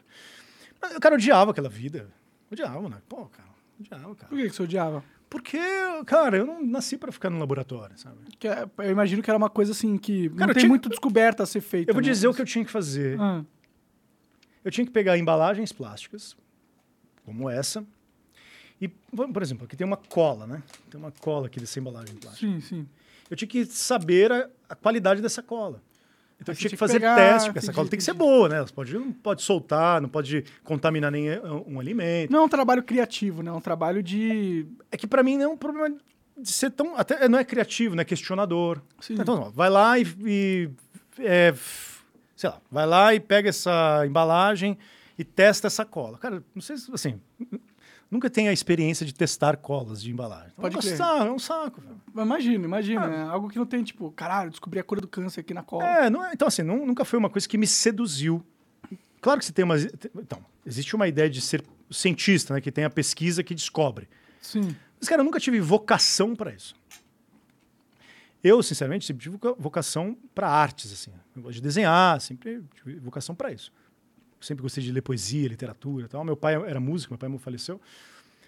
Meu pai é até um músico relativamente foi consagrado aí ah, no, é? no, no, Meu pai tocava com Ivan, Ivan, Ivan Lins, os, é, não vou falar o nome dele aqui porque vai criar polêmica. Um outro cara aí é, é um outro cara aí também. Meu pai era um contrabaixista elétrico, eu sempre gostei, né? Então, é, separado da minha mãe, um cara da noite, né? Um cara beberrão, Sim. da balada e tal. E eu sempre fiquei nessa dimensão, né? Sou artista ou sou técnico? Técnico. Cara, fui para minha mãe cuidou de mim, né? Fui virei técnico. Cara, não dava. Sou artista. Isso é essência, né? Sim, quero curtir, quero, quero, sou criativo, quero, quero, assim, né? Tem uma, uma, uma questão poética para resolver. E fui para a faculdade de artes. Cara, quando chegou na faculdade, faculdade de artes, também uma pancada, assim, porque para mim fazer artes, cara, o ambiente da faculdade, primeiro que era um saco, assim. Por quê? Um pouco criativo. Pouco criativo? na, na, faculdade de artes? É, cara. Caralho. Pessoal chato, assim, sabe? Eu também sou chato, eu digo... Ah, Militante, cara, ninguém quer estudar, ninguém quer... O cara quer fumar maconha e... É, cara, desse nível para baixo, sabe? Não que essas coisas possam ser legais, né? Sim, Festa, sim. mas só isso, cara. Só isso, velho. Um saco. E eu sempre eu sou um cara relativamente estudioso, sempre gostei de ler e tal. E conheci um professor na faculdade de artes, francês, um cara absurdamente sensacional. Falou, cara, você tá no lugar errado, velho. Seu negócio é filosofia. Hum? E me, me acolheu como professor. Né? Ah, me, legal, me, que me, massa. Tutor, assim, né? E aí fui para filosofia. Só que o mais legal na minha carreira, na verdade, é que quando eu entrei na sala de aula, cara, eu dou aula há 20 anos, né? Pra sim, moleque, sim. assim, dou aula em escola. Quando você entrou como professor? É, cara. Falei, é isso que eu sou, velho. Pode crer, pode crer. O professor é uma, é uma é profissão muito nobre, cara. né? Tipo, não, é, muito não importante. Não sei se é nobre, mas é muito legal. Cara. Eu acho nobre. É muito legal. Você é, assim... responsável por educar pessoas. É, é, é, muito bom, cara. É um trabalho que é exponencialmente produtivo. É que assim, e tem outra coisa que eu sempre gostei, né? Na, na escola, né? Assim, entender que a escola, a sala de aula, né? Hum. É um lugar, cara, sagrado. Voltando onde a gente estava agora. Uhum. Sagrado para você refletir, cara. É, deveria ser, né? Pelo menos. Não, assim, tô pensando no deveria, né? Ah, tô sim, pensando sim, no sentido. Assim como o, o, a, a, comunicação também deveria ser um lugar para refletir, como um podcast. Sim. A gente não está aqui numa agenda, né? Mas eu digo, talvez a agenda da liberdade de discutir, né? Ah, sim. Bom, é, se tem uma agenda. É, é essa. E que eu que te falei, né? Eu acho a agenda mais importante. Inclusive trazer gente que pense completamente diferente, né? Ah, sim, é. Sim.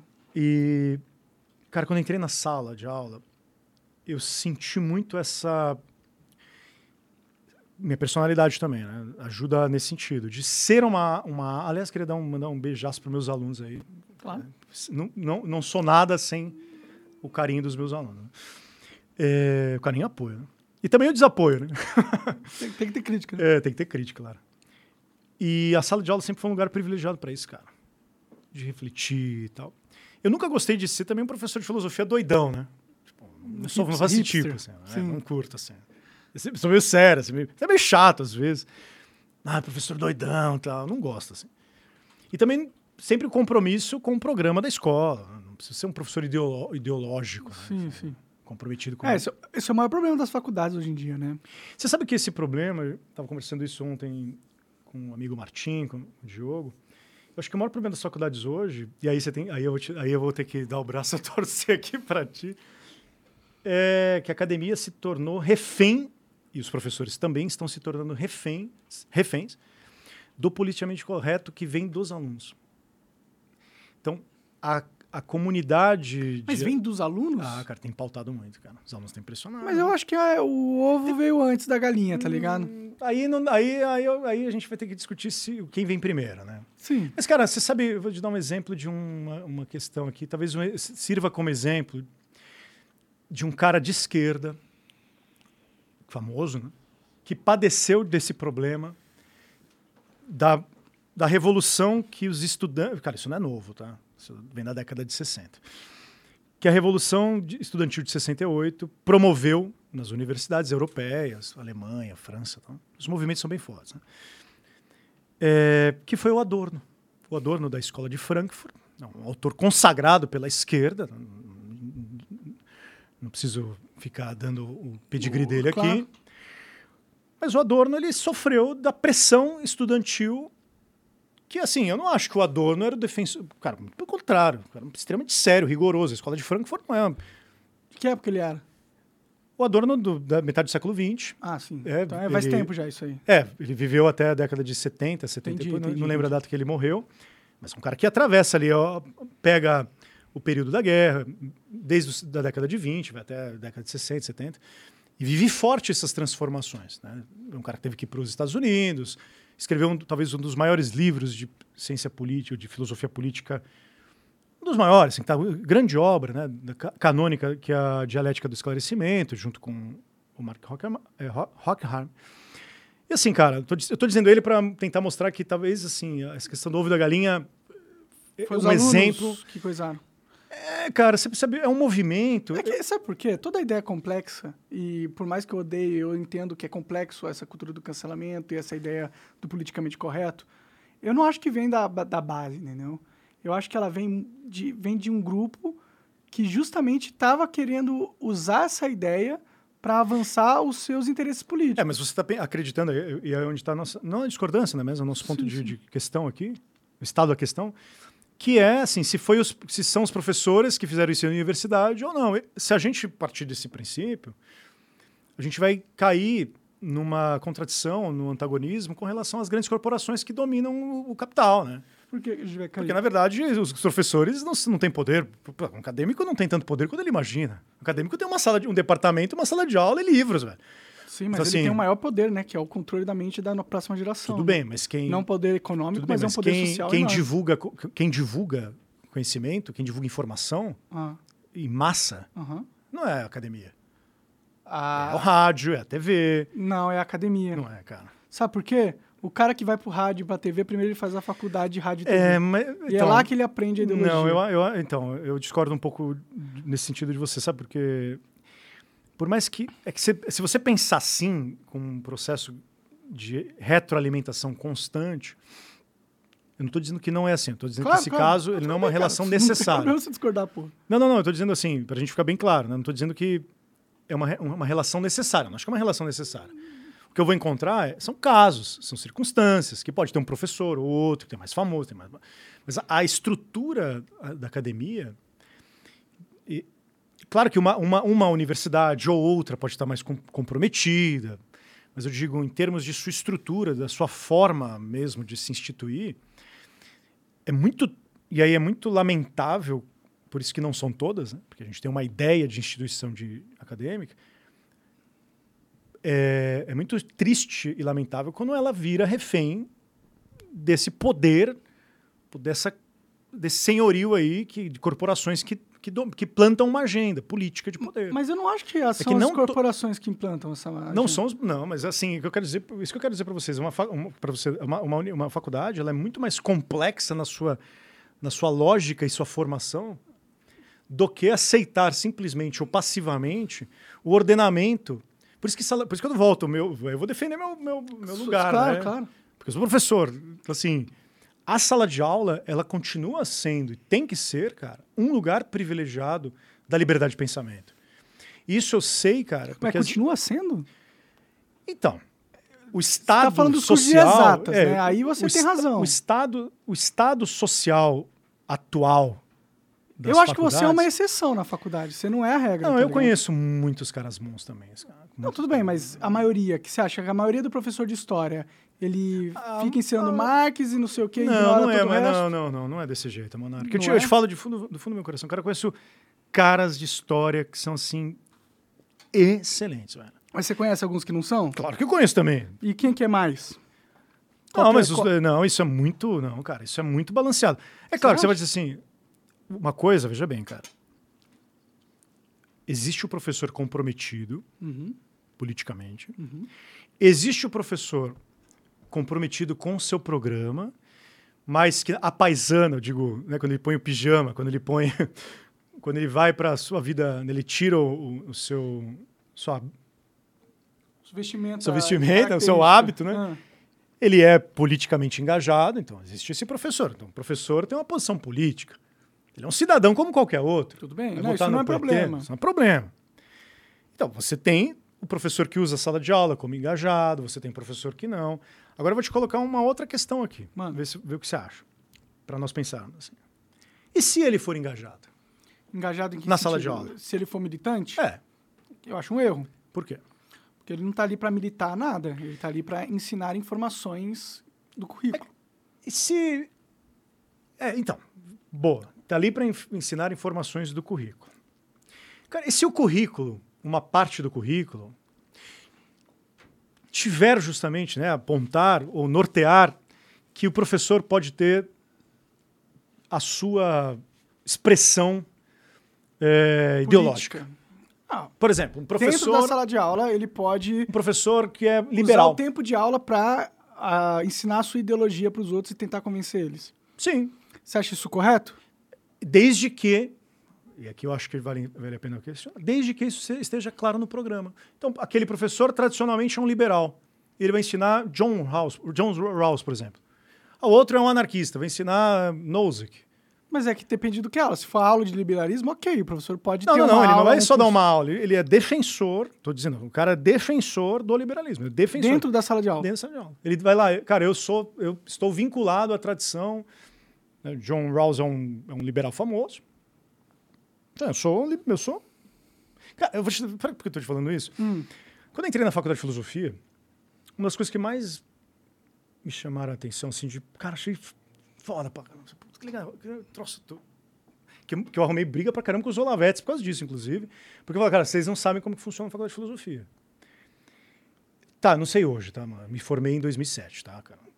Não, tudo bem. Tô, tô falando da minha experiência. Bom, eu nem me formei, é. então eu tenho menos experiência nesse assunto que você. Mas, cara, uma coisa que eu achei sensacional, eu acho que hoje eu converso com muita gente da academia, tenho grandes amigos, foi eu ver um professor, cara, uma das pessoas mais eruditas que eu conheci na minha vida, Francisco Benjamin de Souza Neto, professor da Unicamp, aristotélico, cara, defensor do Aristóteles.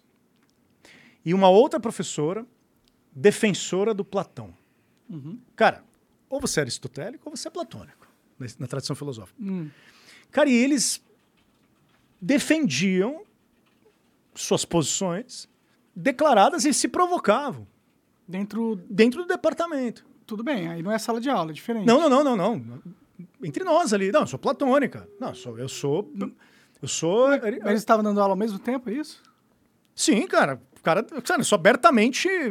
Tive professores que abertamente defendem Santo Agostinho. Não, mas eles davam aula juntos? Aula. Não. Tem outras aulas, né? Você tem. Porque assim, na faculdade você tem aula. Ah, eu vou ter aula com esse cara, vou ter aula com esse outro. Mas eles não estavam juntos ao mesmo tempo. É que circula, não, é que não, ao mesmo tempo junto não. Então, tá. Mas o problema não é o cara falar a opinião dele, desde que primeiro ele deixe claro que é a opinião dele. E o problema é o cara não ensinar ou menosprezar as outras correntes de pensamento porque ele quer te convencer de que ele está certo e que tem, você tem que ser platônico, ah, não, você não, tem não, que ser socrático. Não, não, não, beleza. Aí você tá, beleza. Então, aí tem um traço que diz respeito à personalidade do cara. Então, a personalidade dele não é profissional. Sim. E é o incorreto fazer isso, tá, na minha assim, visão. É, assim. que, tudo bem, julgar a personalidade profissional do cara é uma coisa. Que eu estou dizendo, ó, um plano de ensino.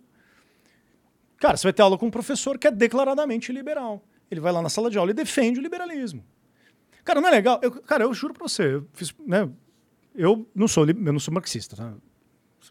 E também não sou liberal, só para é, cara, eu queria ter aula com o Safato da, da USP. Falando, bom, quero entender aqui. Quero entender o que você pensa.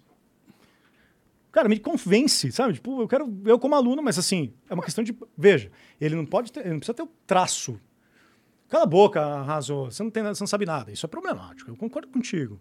Mas não precisa nem ser tão agressivo assim. É só a questão de ele esconder informações que ele não, sabe aí que são... também, também não está sendo profissional. Sim, mas é isso que eu estou argumentando. Entendeu? Tudo bem, aí a eu gente... Estou argumentando que, infelizmente, esse não profissionalismo nas universidades, Agora, ele é corrente Mas não, cara, mas então, geral, mas isso assim, é menos... Pelo menos na de então, humanas, assim. Na eu... de exatas não tem como Cara, mas eu acho que... Fugir, não, né? A não ser que você diga que 2 mais 2 é 5. Cara, eu, tá eu te falo perdido. por experiência de verdade, cara. Eu falo experiência assim. É claro que bons profissionais têm, Assim como tem, a gente já falou desse problema. Tem bons profissionais, tem profissionais que são péssimos. Sim. Cara, eu conheço professores que deram aula para mim. Cara, não estou falando de qualquer professor. Tá? Eu não vou ficar citando nomes, assim, mas caras que são respeitados ultra internacionalmente. Caras assim, monstros consagrados. Que eu só vou descobrir que o cara era petista, mas assim, absolutamente aleatório. Legal, tipo, isso é o correto, legal. na minha visão. Também, não, perfeito. Sim. Porque veja, uma coisa que a gente tem que pensar é o político partidário. Sim.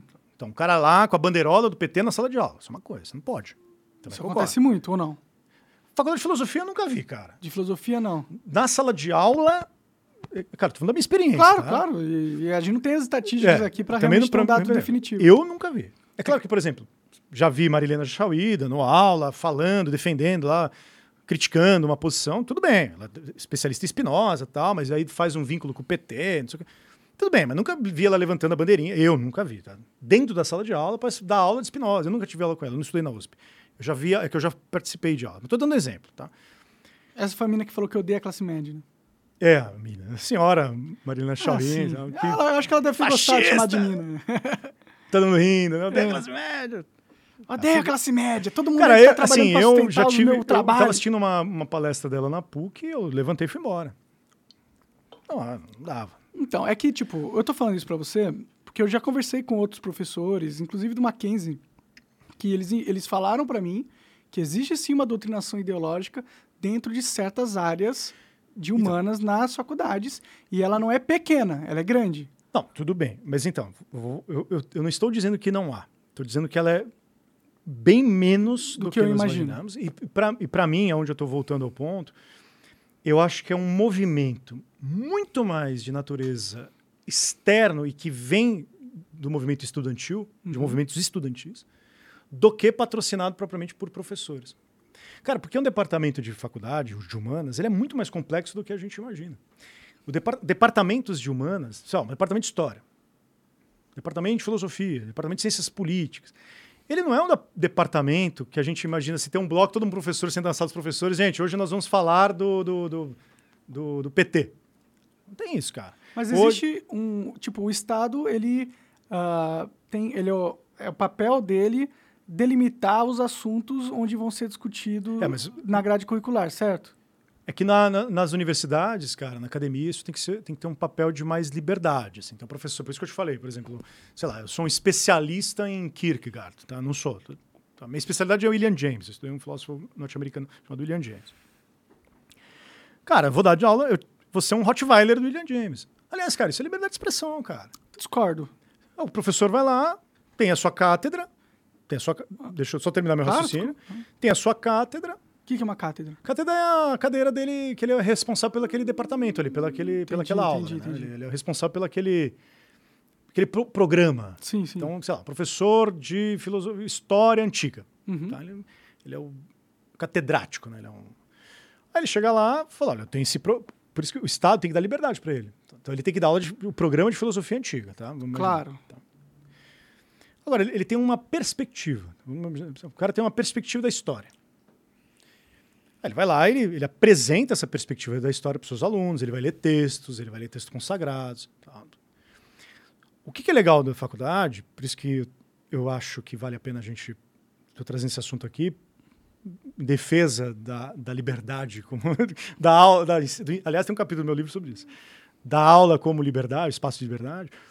É que um outro professor, num outro departamento, do lado, eu estou pensando em faculdade, hein, cara. Só, tá. Isso só. Minha premissa só vale. Na faculdade, não no ensino médio. No ensino médio nem no ensino fundamental. Uhum. Que é um problema também. Que é, exatamente. Mas assim, todo mundo que está ouvindo a gente só vale minha premissa para a faculdade. Porque você presume que as pessoas que vão à faculdade ter aula são responsáveis por elas, né? O aluno vai lá, mamãe, o professor está ideologizando. Não, o cara sabe, ah, esse professor é liberal, esse professor é comunista. Sim, sim. Ah, o cara, vou dar, ter aula lá com o Safato, o cara é comunista, não sei o quê, estuda Hegel, estuda Marx. Bom, o maior professor de, de, Marx que eu conheço é o Zé Paulo Neto. Uma sumidade de Marx. Não, quero ter aula com o cara. Ele é marxista declarado. Mas quer ter aula sobre Marx. Claro. Né? Não, mas ele é... Quero ter aula com o cara. Por quê? Porque eu, assim, eu já tive a oportunidade de ver o cara e tal, não sei o quê. Por quê? Porque é bom. Mas o vizinho, né, o professor vizinho, o professor da sala ao lado, tem uma outra perspectiva.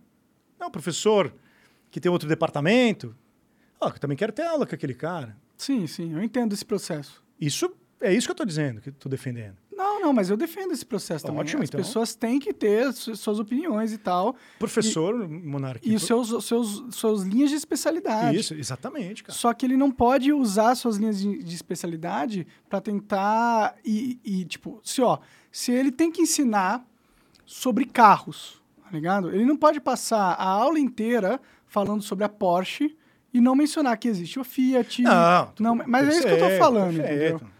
É uma questão de profissionalismo. Sim, eu estou argumentando que o ambiente acadêmico, jornalismo, história, ah, é, não, eu, não, eu, geografia, não tem, ele tem um papel doutrinador. Porque se você vê a maioria dos jornalistas hoje em dia, eles são totalmente atrelados à cultura do cancelamento. A maioria. Então, não estou mas... falando de todo mundo. Claro que tem as exceções. Tô, querendo pôr uma regra geral para todo mundo que é jornalista. Não tô falando assim, você é jornalista, com certeza você é um bitolado. Não tô falando isso. Mas eu percebo que tem quem está nos grandes jornais trabalhando, quem está na mídia. Normalmente, os jornalistas são esquerdistas, são canceladores. Quando eu sou cancelado, eu recebo um monte de comentário de gente verificada. Todos que estão me xingando, eu clico, ele é verificado, tem 800 inscritos, 800 seguidores e é jornalista. Não, então. Tá ligado? Eu não. Eu tô te falando de, uma, de, um, de um ambiente que eu transitei e conheço um pouco, que é a área de humanas, filosofia, as humanidades. Sim. Eu não sei como que é o jornalismo. Assim, então, não, você não, não sabe que lá nos Estados Unidos tá rolando um negócio de safe space? Sim, de... claro. Você, você acha que isso aqui não tá no Brasil também? Tá, também, mas então, eu... E isso não é uma coisa isolada, não é um é que... ou dois professores, é uma cultura Não, é uma cultura, uma cultura que, então, mas é que tá, uma cultura... Até tem um belo livro de, do Roger, Roger Kimball, Roger Kimball, que escreveu Radicais na Universidade. Depois dá uma procurada. Existe esse movimento, mas o que eu quero te dizer. Mas é isso que eu tô comentando, que existe. Não, não tô dizendo o que eu tô dizendo, o que eu quero bater aqui muito mais fortemente, assim. Que não é todo mundo. Que não é só todo mundo, no sentido. É, não é homogêneo, tá? Ele se torna homogêneo em algumas universidades. Então, você. Ah, sei lá, vou para Berkeley, vou para Harvard. Cada um tem o seu perfil ideológico. Vou estudar na PUC, vou estudar na. Cara, PUC e USP, filosofia, tá? Vou voltar à filosofia, que são completamente distintas ideologicamente. Não, não, assim, mas eles são distintas dentro do campo dentro, da esquerda ou distintas de esquerda e da, direita? da formação de pensar. De... Não, assim, é que tá. Do ponto de vista partidário, tem muito mais a, a... esquerda. esquerda. Tudo bem, a esquerda do, realmente partidário. Uhum. Mas aí é onde eu vou voltar que eu não ter no meu raciocínio. Claro. Eu acho que esses movimentos de domínio da pauta, da agenda partidária, não do programa de ensino, não do currículo, né, mas da partidária, ele é uma pressão muito mais vinda da classe estudantil do que da classe é, do corpo docente. Eu, não, eu, te falo consigo, isso, cara. Como, como que, porra, um porque aluno cara, cara, porque... vai mudar o currículo da faculdade? Ele acabou de chegar muda, lá e não, vai não, mudar. Não, não, não, peraí, não, Monark, não, não disse isso. Não muda o currículo. Ah. Aí ele muda a percepção política partidária do ambiente. Porque, cara, vamos pegar o exemplo que aconteceu na Unicamp com o Holiday. É que você está falando o, o seguinte para mim. Você está falando, tem uma criança e tem o seu pai. A criança começou a pensar uh, em, em ser de esquerda, vai? E aí ela convenceu o pai dela a ser de esquerda. Não é assim que funciona. É o pai que doutrina a criança. Não, mas a, escola, não é mas, mas, a relação professor, mas a relação professor e aluno não é uma relação de pai para filho. É uma relação de autoridade e de. Mas... É uma relação de quem é mais velho e quem. Não é o mais jovem que faz a cabeça do mais velho. Não, não, Isso não, não faz não, sentido é que, nenhum para é mim. não, é que eu não estou pensando. Eu entendo assim, mas eu não estou pensando nesses termos. Estou ah. pensando em termos. É que você está pensando numa relação direta, né? Pai, filho e pai. Ah, professor-aluno. Professor... Então, eu não estou pensando nessa relação direta. Que, que relação que você está pensando? Eu estou pensando na relação do ambiente. Eu também não tô, assim, eu também não, tô, não quero polarizar demais o fato de, né, de colocar, enfatizar demais o fato de que o aluno é responsável. Não estou dizendo isso. Eu quero mostrar que existe um, um, um papel, um, um fundamento, uma manifestação de que os movimentos políticos partidários que assumem as rédeas do ambiente universitário, eles partem muito mais de. queria usar esse termo, mas eu vou usar. De bárbaros invadindo a civilização ali, né, de, de, dos hunos invadindo o ambiente uh, estudantil. estudantil, e que cria uma, uma política. Porque o ambiente universitário é muito complexo, cara. Tá? Sim, tipo, eu não entendo muito, é, porque eu nunca fui numa assim, faculdade. Quer dizer, eu é comecei a de não jogos, é uma, mas... Não é um ambiente, não é uma, não, uma universidade é um negócio complexo. É um prédio grande, várias salas. Então, você tem um clima que é gerado por, cara, como que funcionam movimentos estudantis, alunos formam né, seus, seus diretórios, os diretórios são verdadeiros centros para banquetes para ideologia, cara. Se você quer, cara, isso é uma é fartura ideológica nos diretórios. Bom, então, assim, este ambiente, porque ele cria um ambiente universitário. Esse ambiente, ele, cara, ele policia professor, sim, cara. Ele policia, policia professor. professor. cara. Por isso que eu dei o exemplo do Adorno lá no começo da conversa. Não, eu, eu, eu concordo. Você, você sabe o que aconteceu com o Adorno? Não sei o que aconteceu. Cara, o movimento estudantil entrou lá, tirou a roupa na frente do cara lá. Sério? O Adorno, velho. Fui imaginando o Adorno. O cara tudo... Um erudito. Sim, eu não estou defendendo o Adorno, mas eu estou dizendo... É um policiamento. Sim, cara. não, é, e sim. o professor começa a se privar, cara, de falar certa, discutir certas coisas. Sim, sim. O professor começa a se policiar é verdade. Por que é legal, cara, você ter o charme dos seus alunos? Mas de onde você acha que os alunos tiraram essas ideias? Se eles chegaram. Ah, então, aí eu vou voltar para a defesa que você estava fazendo das grandes corporações. Das elites. Tá, você acha que as corporações que. Claro, que quem que. que a grande mídia está falando. Né? Dessa, a formação da a grande mídia. Sim, sim. Não tipo a empresa. Quem forma a cabeça. Quem bota dinheiro. Quem bota dinheiro na, na, na, na pauta, né? Sim. Cara, criança passa assistindo a vida inteira o quê? A TV? TV. Antes, antes, né? Molequinho que chega com uns 19, 20 anos na faculdade, aprendeu coisas de valores da TV, lugar. dos filmes. É, to, é, é, um cenário complexo de cultura. Que veio da onde? Do professor? Não, cara, veio de, justamente de quem edita, de quem pauta os valores que são agregados àquela cultura televisiva, de rádio. Tudo bem, mas você entende que é um algo que se retroalimenta. No sentido que. É que você está pensando que a formação do, do professor. Né? Então, o professor é, foi uma criança também. É. E aí, quando ele foi criança, implementaram ideias burras na cabeça dele. Ele virou um professor. É. As ideias burras estavam implementadas também na galera que é aluno dele. Os alunos dele reforçavam as ideias dele. E ele, é, porque se a gente vê termo, assim, reforça as ideias do aluno. Então, eu só, eu só discordaria de você na, na formação lógica dessa dinâmica. Porque a maneira como você está encadeando as coisas, mano, hum. tem uma estrutura mecânica muito forte. É porque é que eu não consigo ah, ver o aluno é como o agente muito... ideológico é que, assim, primário, entendeu? Ele é um aluno. Ele não foi o cara que chegou cara, nessas um ideias. Não, cara. Essas não, ideias são não, ideias antigas, pô. Cara, aluno não é desse jeito. Essa é uma ideia equivocada. Aliás, as, as discussões que eu tive com o movimento é, Brasil Livre, os caras vão brigar comigo. A discussão que eu tive. Aliás, com o MBL, inclusive. Uhum. Que, que quando defendeu essa pauta, falou, cara, não dá, né? Não dá. É, Escola Sem Partido. Uhum. É, cara, falei com. Cara, toda a minha briga com o Lavete, com, com, com os caras da escola, partiu dessas. Falei, não, cara, vocês estão. Não é desse jeito que funciona. O que, que o Escola é, Sem Partido defende justamente que aluno é passivo. O aluno fica lá passivo, né? vai aprender com o professor. Passivinho lá tal. Aí o aluninho observa o professor falando tal. E eu, o professor, ele não tem, né? O aluno não, não tem, não reage, né? O aluno não questiona, ele não. Não, não é desse jeito que funciona. Mas aí a gente vai mudar um pouco o cenário. Porque agora o cenário do ensino fundamental e ensino é, médio. médio são cenários distintos. É, isso é interessante Isso é interessante, pensar também. Né? Exatamente. Né? Então, são cenários distintos. São cenários com formações distintas, com pedagogias distintas, etc. E com um alto nível de militância Outro, exatamente. também. Eu tive... Todos os meus professores de geografia... Bom, de ensino médio eu posso falar. Todos é, os... esquerdista, né? É. Eu nunca tive é. professor eu sempre filosofia esquerdista.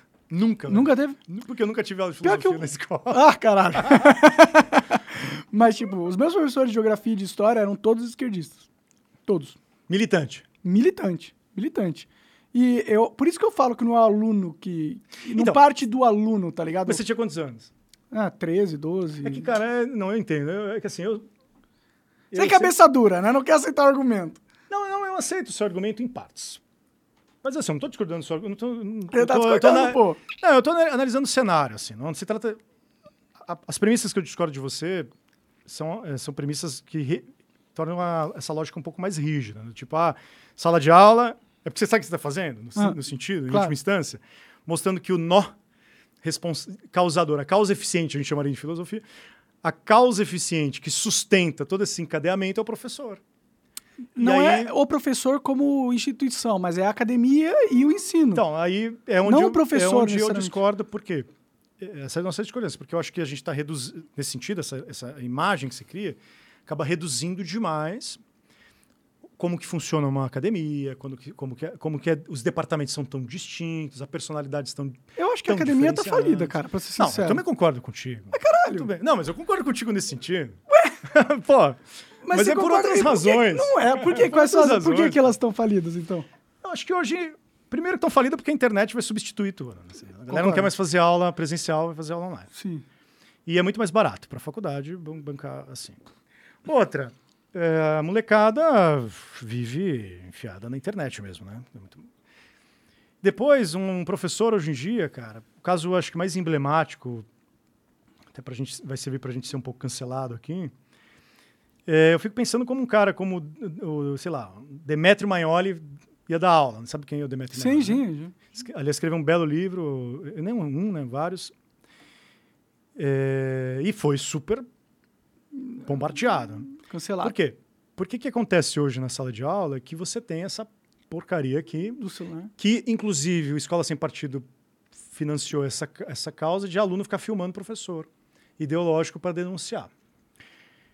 É, cara. Tinha que proibir você... o celular na sala de aula?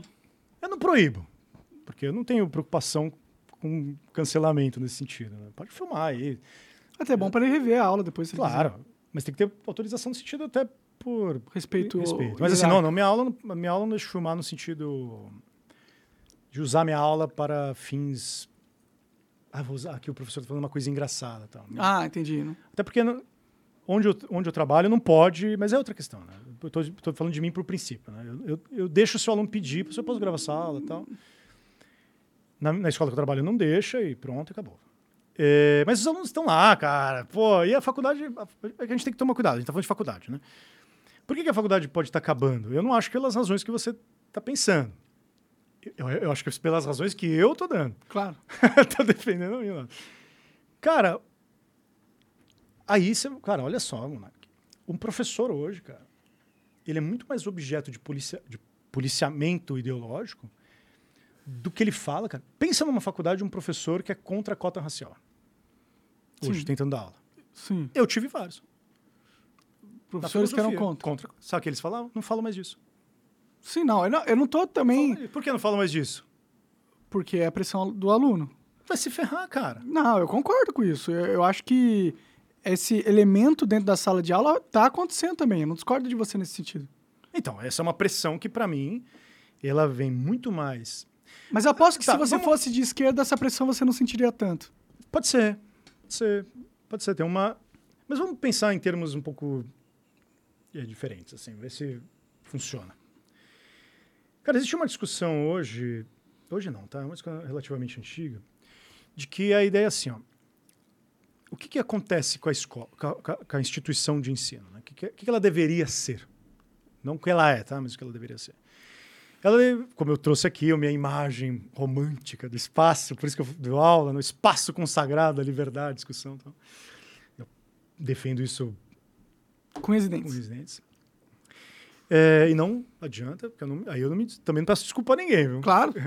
É, o, é o espaço privilegiado da discussão. É, mas assim, não é do debate. Porque eu sou professor e o aluno é aluno. Sim. É debate. Tô lá debatendo. Você é muito professor debater, né? Cadê, você é o seu professor. Eu gosto do debate. Pressupõe que você tá lá para ensinar, eu não para ele eu, te eu faço refutar aula, ali. Né? Eu faço muita aula debate, mas... Até como exercício de debate, como é legal. Exatamente. Sim. Perfeito. Mas vamos voltar onde eu estava. Existe um problema para mim que é muito sério, cara. Isso é muito sério de verdade. Talvez eu seja um pouco mais velho que você. Quantos anos você tem? 44. Você é bem mais, bem favor, mais velho, né? não. Desculpa, desculpa, desculpa. É uns é... 12 anos mais velho que eu aí. 13. Cara, na minha época de moleque, já começou a surgir isso, muito mais do que na época dos meus pais. Eu acho que esse momento, essa transição vem na, minha, na nossa faixa etária, que é uma, uma ideia de que a escola tinha que se abrir para a vida. O que, que, eu quero dizer com isso? Hum. Isso é um conceito escolar, hein? Tá? Não estou inventando. Um conceito claro.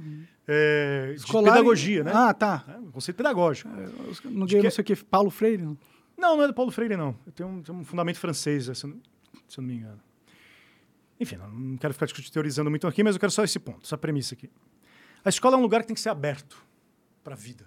O espaço sagrado do ensino agora tem que ser o espaço da vida. Da vida. E o que isso que significa? Assim? A escola? Ah, o que aconteceu? Ah, cara, a escola se tornou justamente o lugar onde entra tudo que a vida é. Tudo que a vida tem. Fala para mim. Vamos lá? Droga, porcariadas, violência, é, tudo que passa na, na, experiência do mundo, tudo que se passa na experiência, sabe, está acontecendo no mundo, a discussão, a violência, blá, blá, blá, ela entra para a escola.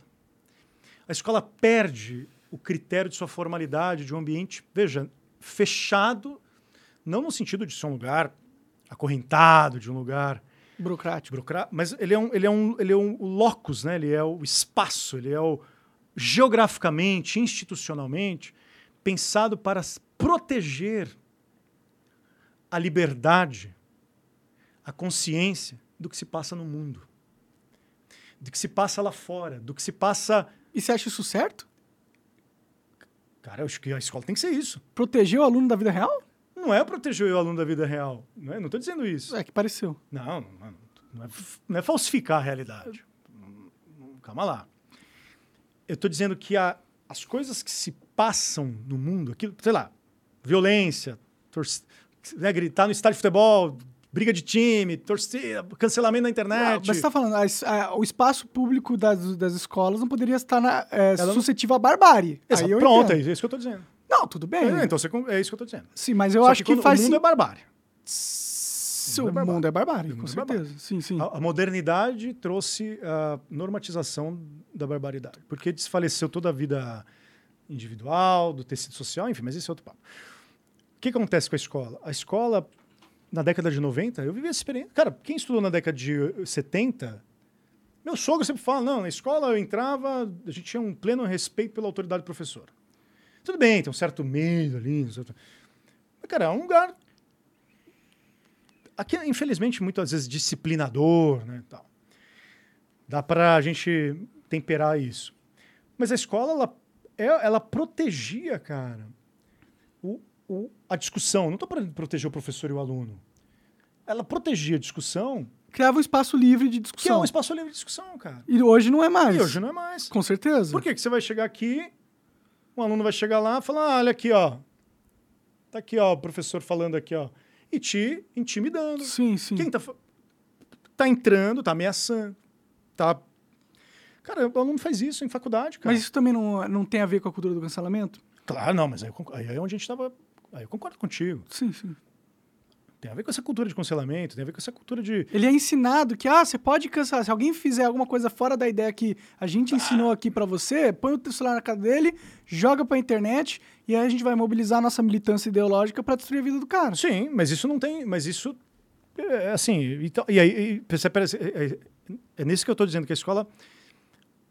A gente está pensando na escola como dever, né? como instituição, como, como ela deveria ser. Né? Sim ela passa a ser aberta aos dramas que não deveriam entrar. Não porque se protege. Ah, o aluno não pode ver o que se passa no mundo. Não, ele pode ver o que se passa no mundo. Ele tem que discutir o que é nazismo, se pode ter partido nazista ou não. E ele tem que ele viver tem isso. Ele, né? tem que, ele tem que. E a escola que... nunca foi protegida dos dramas da vida, né? Sempre existiu bullying. Hum, sempre então, existiu. Então... E, eu não, e ó, eu não acho bullying plenamente negativo. Tem certos bullying que eu acho demais, entendeu? quando a pessoa vira alvo de um, de um grupo de jovens, de, de alunos, que usa do tempo deles para infernizar a vida dessa pessoa sempre. Entendeu? Esse tipo de bullying eu acho muito negativo. Mas zoação. Ah, então é... a gente não precisa chamar de. Então, você pode chamar de bullying esse.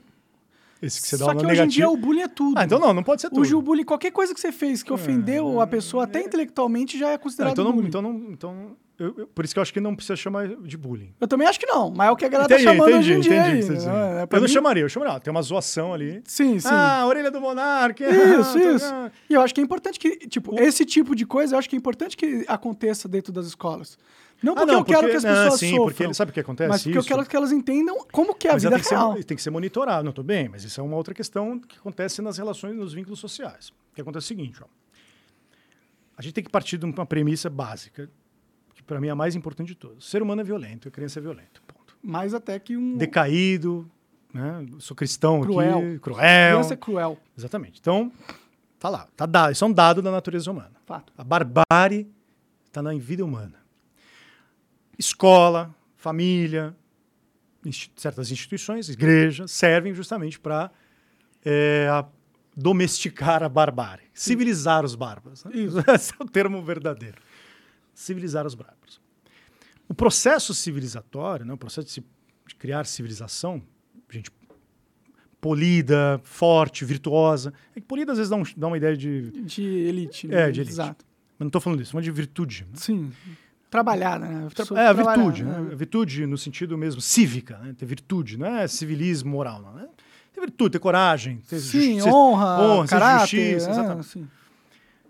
Cara, o ambiente escolar, não a sala de aula agora, mas o ambiente escolar, ele é um ambiente de socialização. Sim. E todo ambiente de socialização humana, ele, ele é um ambiente para isso.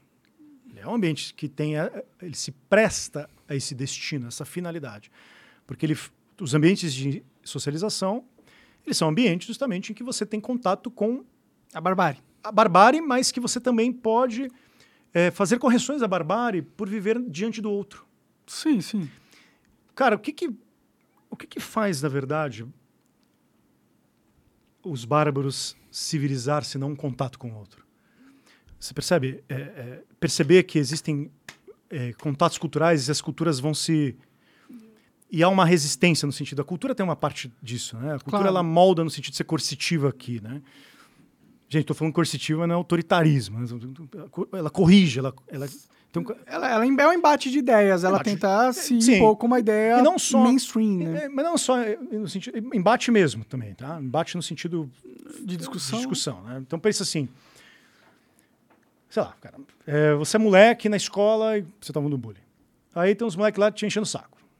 Ah, do monarca, não sei o que, pá. Tem, tem, tem essa sobrancelha, tem essa voz, é calvo, fica zoando. Cara, estar de... Imagina se você tivesse que viver recolhido na sua quarto com medo disso. É, seria um inferno, né? Pior, né? Você se atrofiaria e você não saberia lidar no mundo real quando você tivesse que sair Você não sabe lidar, você não cresce, você não tem oposição, você Sim. não diz não. Sim. Você não olha no, no, na interface. Você não aprende a dizer não, né? Você não aprende a dizer não. Você fala, cara, eu não gostei disso. Sim. Só que para você dizer não, né? Você assistiu aquele filme Planeta dos Macacos, A Origem? Sim. É sensacional, né? Que o cara fica praticando bullying lá nos macacos. Lá, Aham, tal, e, aí o, depois eu... o Caesar... Não, velho. Não, cara, aqui não. Sim. E esse reconhecimento de dizer não, ele só acontece em contato. Você não tem. Como dizer não a si mesmo, né? Até tem, né? É Mas é, é, é, um outro tipo é de um não. outro né? tipo. Né? Senão você vira um, né, o, o, o pequeno, a síndrome do pequeno imperador que nunca recebe não, né? Sim. Quer moldar o mundo à sua imagem e semelhança. E o ambiente escolar, controlado, né, monitorado, né? por isso tem pedagogo, professor. Né? Ele vê isso, ele tem que entender o limite disso. Ele tem que entender o que é, uma, o que é consistente do que não é, né? Isso é uma brincadeira. Pô, brincar lá com meu filho, ou oh, não sei o quê, pá, não sei o quê. Sim. Ô, oh, Davi, pô, vamos lá, fala não, né? Não estou dizendo pra você ser machão, sai né? na porrada. É isso, sai na porrada, tô dizendo né? isso, né? É. Às vezes tem que ser na porrada, né? Mas tem que saber dizer não. Ah, sim. Pô, não, não quero essa brincadeira comigo. Sim. Vamos fazer de novo? Não. Estão insistindo? Aí você procura pai, estão insistindo. Não, você não procura o pai, você mete porrada nele. É. Filhão, aí seu pai diz isso, não vai lá mete porrada. Não. Eu falaria isso pro meu filho. Cara, eu diria. Assim, pelo menos o, o, o grau de, de, Eu entendo o que você quer dizer, mas eu, eu diria assim, filho, consiga enfrentar. Eu acho que. Só que às vezes o único jeito de enfrentar é, se é ir pra então, outra, se precisar, outra, se, se for esse. física. Então, por isso tem, precisa ser.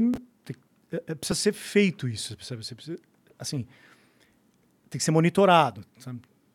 Porque o que, que acontece com, com, com, os, com bullying, né? A, a, o cara que vai sofrendo sistematicamente o bullying, ninguém percebe, ninguém fala nada. Percebe, mas não fala nada. Então, percebe, eh, pode perceber, mas também não fala nada, ou Sim. negligencia. O que, que vai acontecendo?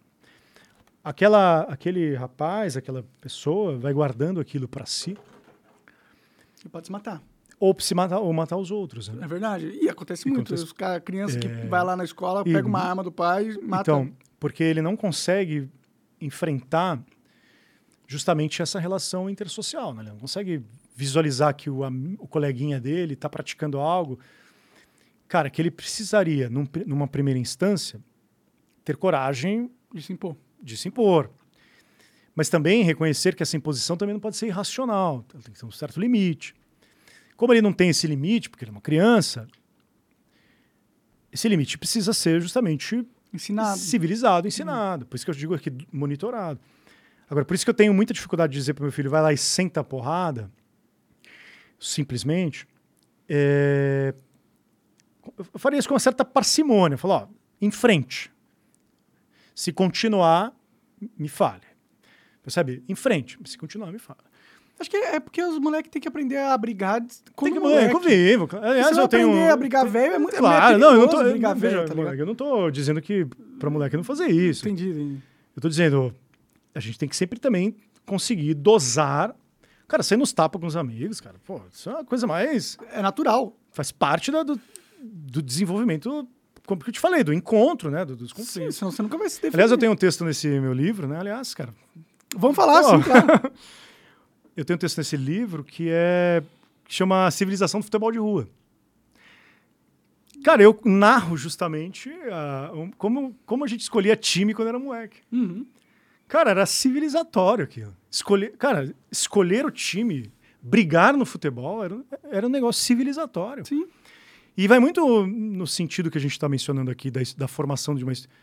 Só que o futebol de rua não tinha instituição, né? Ele, na, na, verdade, assim, ele não tem a, o... Não tem monitoramento. Não tem monitoramento. É. E, assim, ele, ele surge numa. Eu sofri pra caramba, cara. Tomava muita porrada, velho. É porque eu sempre fui meio magrinho, assim, meio fracote. E... Mas era palmeirense, folgado, né? Porque o Palmeiras tinha o Evair, sabe? Tipo... Então, cara, eu ia pra cima também da molecada. Apanhava, mas também. Mas também ia pra não cima. Não apanhava assim. quieto, né? Não apanhava quieto, isso. Sim. Só que minha mãe, então. Você falou de uma coisa, tá lembrando minha mãe. Minha mãe não falava pra eu bater.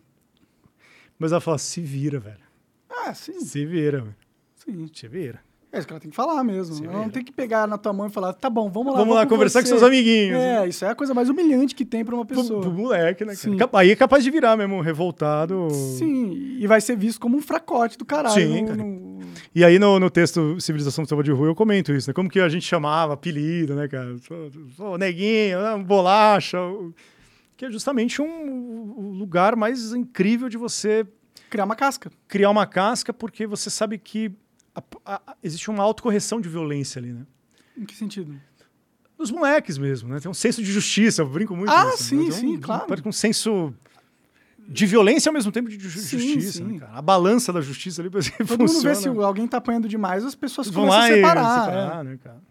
Eu, eu, eu, eu, encontrei muita, muita oportunidade de pensar relembrando, né, da, da, na situação do, do, Cara, uma instituição civilizatória montar time com a molecada na, na rua, né? Sim, sim. Não é um papel único exclusivamente da escola. É, é um papel, como você disse, de todo o ambiente de socialização. E você vê que hoje, cara, eu não deixo. Engraçado, né? Porque isso é um problema que eu tenho. Eu tenho um, tenho um pouco de medo, assim, nesse sentido. De, cara, não deixar meus filhos mais sair na rua para montar time de futebol, assim. Sabe? Que hoje em dia está uh, muito violento? Você acha que é, pode não, ser. Não é. Que alguém quebrar um osso dele? não, assim? não, não, não violento pelos moleques. Violento por violência externa. Tipo, o país é violento. Ele né? pode ser assaltado, é, ou alguém vai sequestrar ele. Ah, esse tipo de violência. É, não você é uma receio, preocupação. Né? Tipo, não é uma preocupação que você não deveria ter. Você deveria ter essa preocupação. A gente está num país. Tipo, o Brasil não é né? mais o que era antes na época do seu pai, né? Não, é, a, a maldade. Na ela... minha época de moleque, né? Sim, hoje você tem o PCC, porra. Hoje você tem um, um narco-estado paralelo gigantesco dominando grandes parcelas das cidades brasileiras. E não é a mesma situação que você tinha 30 anos, 40 anos atrás. Sim. E a violência pública em geral, né? Violência, a polícia tem uma dificuldade de lidar com isso, também tem um traço uh, muitas vezes violento também, é. não consegue, não tem a habilidade, é, vive sob pressão também, ganha mal, né? Tem um salário terrível, também se explode. Assim, né? Tem um caráter da instituição se tornar para o policial um ambiente também de muita pressão. Sim, sim. É, e, e, então você, você não consegue ter segurança, né? No sentido realmente genuíno do termo. Né? Sim, você viu um vídeo recentemente dos traficantes atirando uh, munição antiaérea contra o helicóptero do, do exército. Sim, tá ligado? A gente está num nível muito absurdo hoje em dia de realidade, entendeu? A criminalidade, ela evolui exponencialmente. Ela está de par a par. Cara, ela está de par a par com a força do Estado. É, então, e aí isso gera um, também um sentimento que isso é um super pro problema. Eu não quero discutir segurança pública, eu acho um assunto... Isso, isso é complicado. Mas, pegando o gancho que você falou, é, o, o Estado também perdeu a sua a sua violência legítima. Né? O Estado se estrutura como uma instituição que tem a legitimidade da violência. Isso é Max Weber clássico. Ele, ele não é que ele perdeu, ele nunca teve, né? Nunca foi legítimo, né? Então, do Estado, de nenhuma forma. Então, nesse sentido, o uso coercitivo da polícia não é legítimo. Então, ela não, não vira, um, ela não vira, não cumpre a função que deveria cumprir de uma violência é legítimo que é no sentido da proposta, né? Porque ela passa não a ser justamente também falando. um agente da violência. Sim, sim. E a, o sentimento que se gera é de que a polícia também não resolve e também pode ser o agente violento. Assim. Não estou não dizendo que a polícia.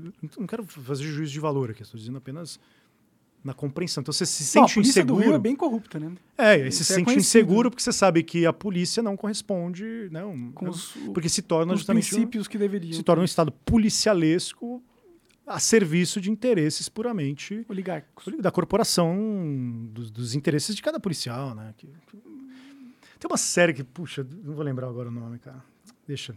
Eu... Fala aí do seu livro aí, cara. Qual que é o, o título dele? É minha contribuição para tornar o mundo um lugar pi ainda é, pior. Ainda pior, porque já é pior. É, né? pô, é sim. Mas eu acho inter interessante a provocação, né? Porque todo mundo hoje em dia está querendo vender como que eu vou mudar o mundo para melhor, como eu vou solucionar todos os problemas do mundo. E você já vem com uma, um pensamento totalmente diferente. Fala assim, meu irmão, eu vou abrir na tua mente para a realidade e nesse processo você vai entender que o mundo é pior do que tu está imaginando. É, o mundo já é, para mim, pior. Então, esse é um traço pessimista mesmo. Pior do, é do, que, do que exatamente? O mundo é ruim, né? O mundo é, ah, ruim, é. O mundo é, o mundo é o lugar justamente que ele é degenerado, né? Ele tem a, a guerra, cruel, a discussão né? cruel, sim, a crueldade muito humana. sofrimento, muitas graças. E a modernidade acentuou justamente uma característica é, de, de ultra individualização, muito exacerbada e o tecido social, as relações sociais foram dominadas por uma tirania aí, para usar um termo de um sociólogo Richard Sennett, que é a tirania da intimidade. Então, o mundo foi dominado por aspectos da vida privada. Então, o mundo não é mais o lugar que tem uma certa, um certo ordenamento. E aí, estou pensando moderno, mas podia pensar do ponto de vista do, do pecado mesmo. O homem é corruptível, etc. Então, eu parto da premissa de que o mundo é assim, o mundo é mal. O mundo é ruim, o mundo é cruel, você vai sofrer pra caralho é... e Cara, no final você vai morrer. É, você vai morrer, exatamente. É mito de Sísifo aqui. Né? Sim, Só tem uma pergunta filosófica realmente séria que é o é, suicídio. Né? O absurdo, né? o nome disso, na verdade, é o absurdo. Né? Que é a ideia de você é, sentir divorciado as suas expectativas com relação ao mundo. O mundo é sempre... É... Pior do que você imagina. Ele, é, ele, tá, é, ele, tá, ele tem, tá divorciado de suas expectativas. E como ele gera em você um caráter é, silencioso, então você pergunta para o mundo qual é o sentido dele, ele não te responde. E a resposta é pior do que você. É, ele te responde em algumas questões, né? ele nunca te dá o 100% do. De, é, então você, assim, no, no fundo, para mim, você, eu tenho que partir de uma ideia nihilista mesmo. Assim, de uma ideia exatamente fracassada, mas parto justamente do fato da possibilidade de o fracasso do mundo ser inerente a ele, é uma estrutura do mundo. Né? Sim. E aí eu faço essa provocação, aliás, o Martim, meu amigo Martim Vasquez, que me ajudou no título, meu editor está aqui e tal. É, cara, por que escrever um título é, que. Não, não, não, gente, não tem uma solução aqui. Cara, não tem, não tem solução nenhuma. Não tem, cara. Solução não tem solução. Pra... A verdade é que tá fudido. É, cara. A solução é justamente. Sabe o que é o problema, Monark? Que o mundo se torna ainda pior quando eu faço grandes soluções. Sim, sim. Quando você se propõe a salvá-lo, né? É, exatamente. É. Quando eu me proponho a salvá-lo por, sobretudo, pela política. Sim. Pela ah, a economia vai salvar. É uma posição muito uh, arrogante de alguém de achar que uh, ele pode realmente salvar a, o mundo na sua inteiridade, na sua totalidade, né? Porque, Mas isso é o problema é. da arrogância prometeica, do Prometeu, né, que roubou o fogo dos deuses, que a modernidade forneceu pra gente. Não sou anti-moderno, eu tenho, eu tenho muito valor pelo, pelo mundo moderno. Tem, assim. tem um celular e tal. Sim, né, eu digo até valores como autonomia, liberdade. liberdade não, a liberdade de expressão é um valor moderno. Né? Assim, é, é bom. É, o valor da modernidade. É, sim, sim. Mas sim. começa, assim, você historicamente a liberdade de expressão, você tem surtos ali na Grécia antiga, alguns filósofos, mas as universidades medievais eram bastante, a gente acha que não, mas eram lugares de bastante liberdade. Ah, que legal. É só pegar, abrir a, a Suma Teológica para ver como era a formação de sua discussão. Eram lugares. Só não podia falar sobre ervas no mato, porque senão você era bruxa, né? Não, não, cara, não é desse jeito, não. não, não, não. Assim, muito pelo contrário. Sei lá. Outra, outra, outro, outro, outro assunto. Outro, outro assunto. Hum. Mas acho que o problema da liberdade de expressão, mesmo como a, da esfera pública, né? A estrutura da esfera pública que surge no mundo moderno, que é esse ambiente de espaço de discussão, então, ele é uma agenda moderna, né? liberdade de, de, se expressar. Sim, sim. E no caso do, do no, no, que eu trago aí na discussão do meu livro, é que para mim eu tenho que partir sempre de que toda a minha proposta de mundo, né? Ah, meu sentido de mundo, é uma proposta paradoxalmente trágica. É uma proposta que, que necessariamente vai pode trazer, na verdade, né? Um Não vai pior. um mundo pior. Sim. Pô, eu tenho uma ideia fantástica aqui. Cara, vai dar merda. Tipo, Sim, é. se for uma ideia totalitária, né? Uma ideia de, tipo, de é, resolver 100% a, então, dos Mas então, a, a, a, Porque pode se ter boas ideias. Assim, né? Sim, não estou dizendo que não há possibilidade de boas ideias, mas a, gente tem que pensar que é inerente às boas ideias. Por isso que eu sou, acabo sendo mais um prudente, tenho uma perspectiva mais prudente, assim, da, da não, não liberal, né? que você pode estar sob sempre o um encanto, né, um domínio do encanto da, da, dessa sereia, né, que, que te promete um lugar, um paraíso, assim. Pô, vem cá, eu tenho uma ideia genial que vai te trazer aqui soluções. E essa, isso não existe. Eu tenho que partir. Isso é a brincadeira do meu livro, até a mosca lembra isso, que é, é, é, ela infecta o azeite, né? Uhum. Uma mosquinha. É, e a gente começa a virar, virar justamente um enxame de mosca. Não sei se é enxame de mosca, né? Não sei qual que é o plural. É o plural de, moscas. Né? é, não lembro agora. Mas você, as moscas vão se e a internet acaba virando um pouco disso, né? Esse ambiente de, de internet acaba virando um ambiente. Eu não falo, eu, eu, falo pouco, eu até falo de internet, sim. Mas acaba virando um ambiente que eu preciso trazer essa mensagem salvífica para o mundo. Não como um cristão, como político, como economista, como é, e aí, cara, eu viro essa mosca mesmo, assim, o senhor das moscas. Né? E o que, que você fica, é, o que, que você trata nesse livro exatamente, assim? Cara, é, o livro tem, eu, assim, foi uma coletânea de textos que eu chamo de textos sobre as incertezas humanas, que eu escrevi ao longo de quatro anos.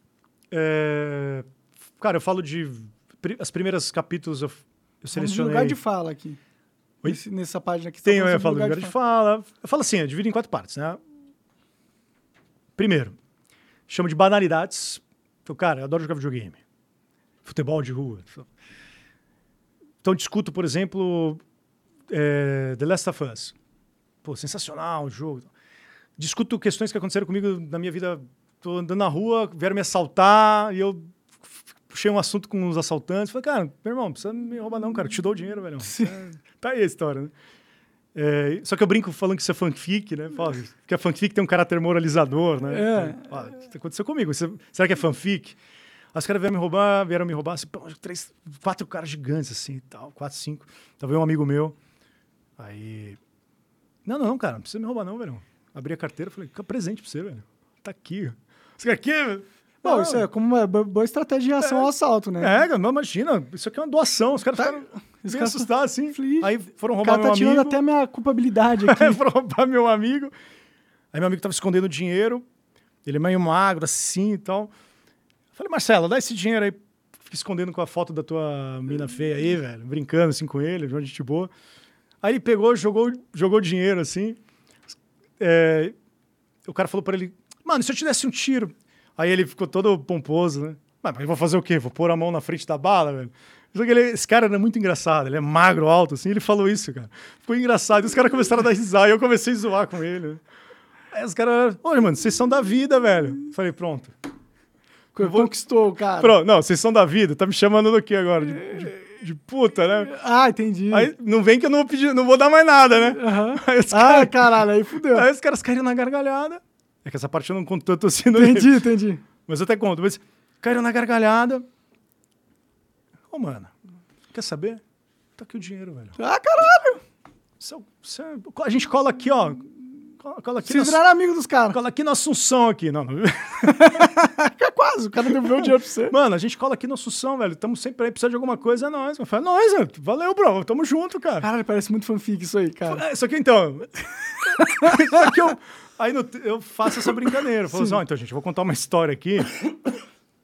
e faço toda uma discussão sobre fanfic, né? Só, pô, o cara vai não é possível eu contar uma fanfic. parece bem, tipo, é algo assim. Eu, eu até acredito que aconteceu tal, mas é mas improvável, tem, né? Mas tem uma coisa na fanfic que não tem na minha história. O quê? Tá, tá, a fanfic é uma história moralizante.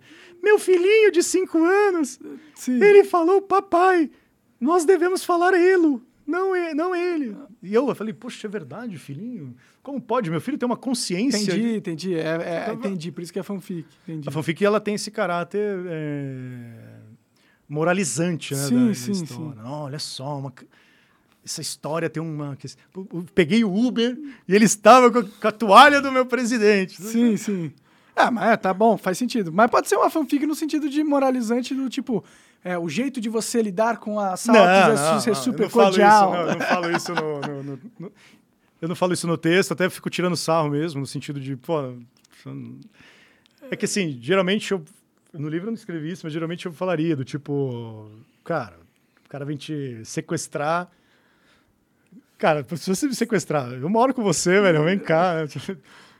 Sabe? Então são coisas assim que eu quis dar uma ideia de uma crônica filosófica e tal. Evito muito ficar moralizando. É, tem outras histórias, por exemplo, jogando videogame mesmo. Assim, eu, eu, gosto muito do. daquele Ghost of Tsushima. Ah, pode crer. Deixa eu falar, tem, eu não joguei, mas eu falar muito bem Tem toda uma discussão sobre. fala o, que é bem bom. Toda uma discussão sobre a, o, o Jin lá virar um terrorista, né? um partisan, né? ele vira um, faz guerra de guerrilha, guerra de terror né? contra a invasão mongol. Então faz toda uma reflexão sobre esse personagem a, e, a, e, ele romper com a, a norma do, do, do, samurai, que é super rígida, sim, da ética sim. do samurai. Então tem um texto sobre isso. Né? É, aí eu, no outro capítulo, começo a falar de... Do, dessa, dessa coisa a gente naufragar nesse ambiente de espelhos que a internet virou, né? Eu brinco... Todo mundo é perfeito, todo mundo tem vida é, perfeita. Cê, no, eu não chamo de bolha, né? Eu falo que a gente vive... Você olha para o espelho, todo mundo está tá vendo a si mesmo, né? Ai, como todo mundo se auto-vê, assim, tudo meio parecido. Na né? internet, se diz? Como assim? É porque a gente fala bolha, né? A gente usa esses. As pessoas falam, ah, cada um na sua bolha. Sim. Só que eu brinco porque a bolha você conseguiria visualizar o externo, né? A bolha é uma perigo. Dentro de uma bolha? Entendi. É, toda uma bolha eu tô vendo o que está acontecendo lá, né? Se ela for uma bolha de sabão, sim. É, eu penso bolha nesse sentido, sim. né?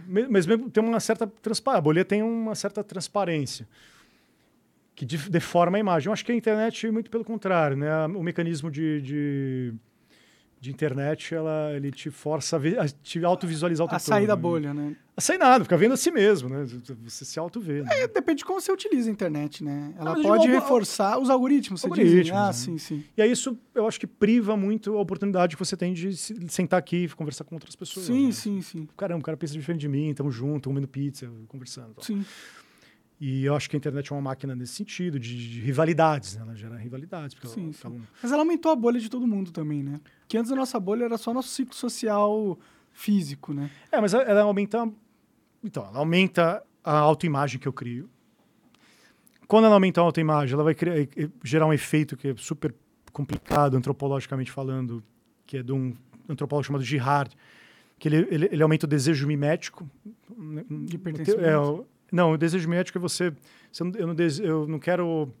Eu desejo um modelo, né? Então eu tenho um triângulo de desejo. De desejo, eu vejo um cara.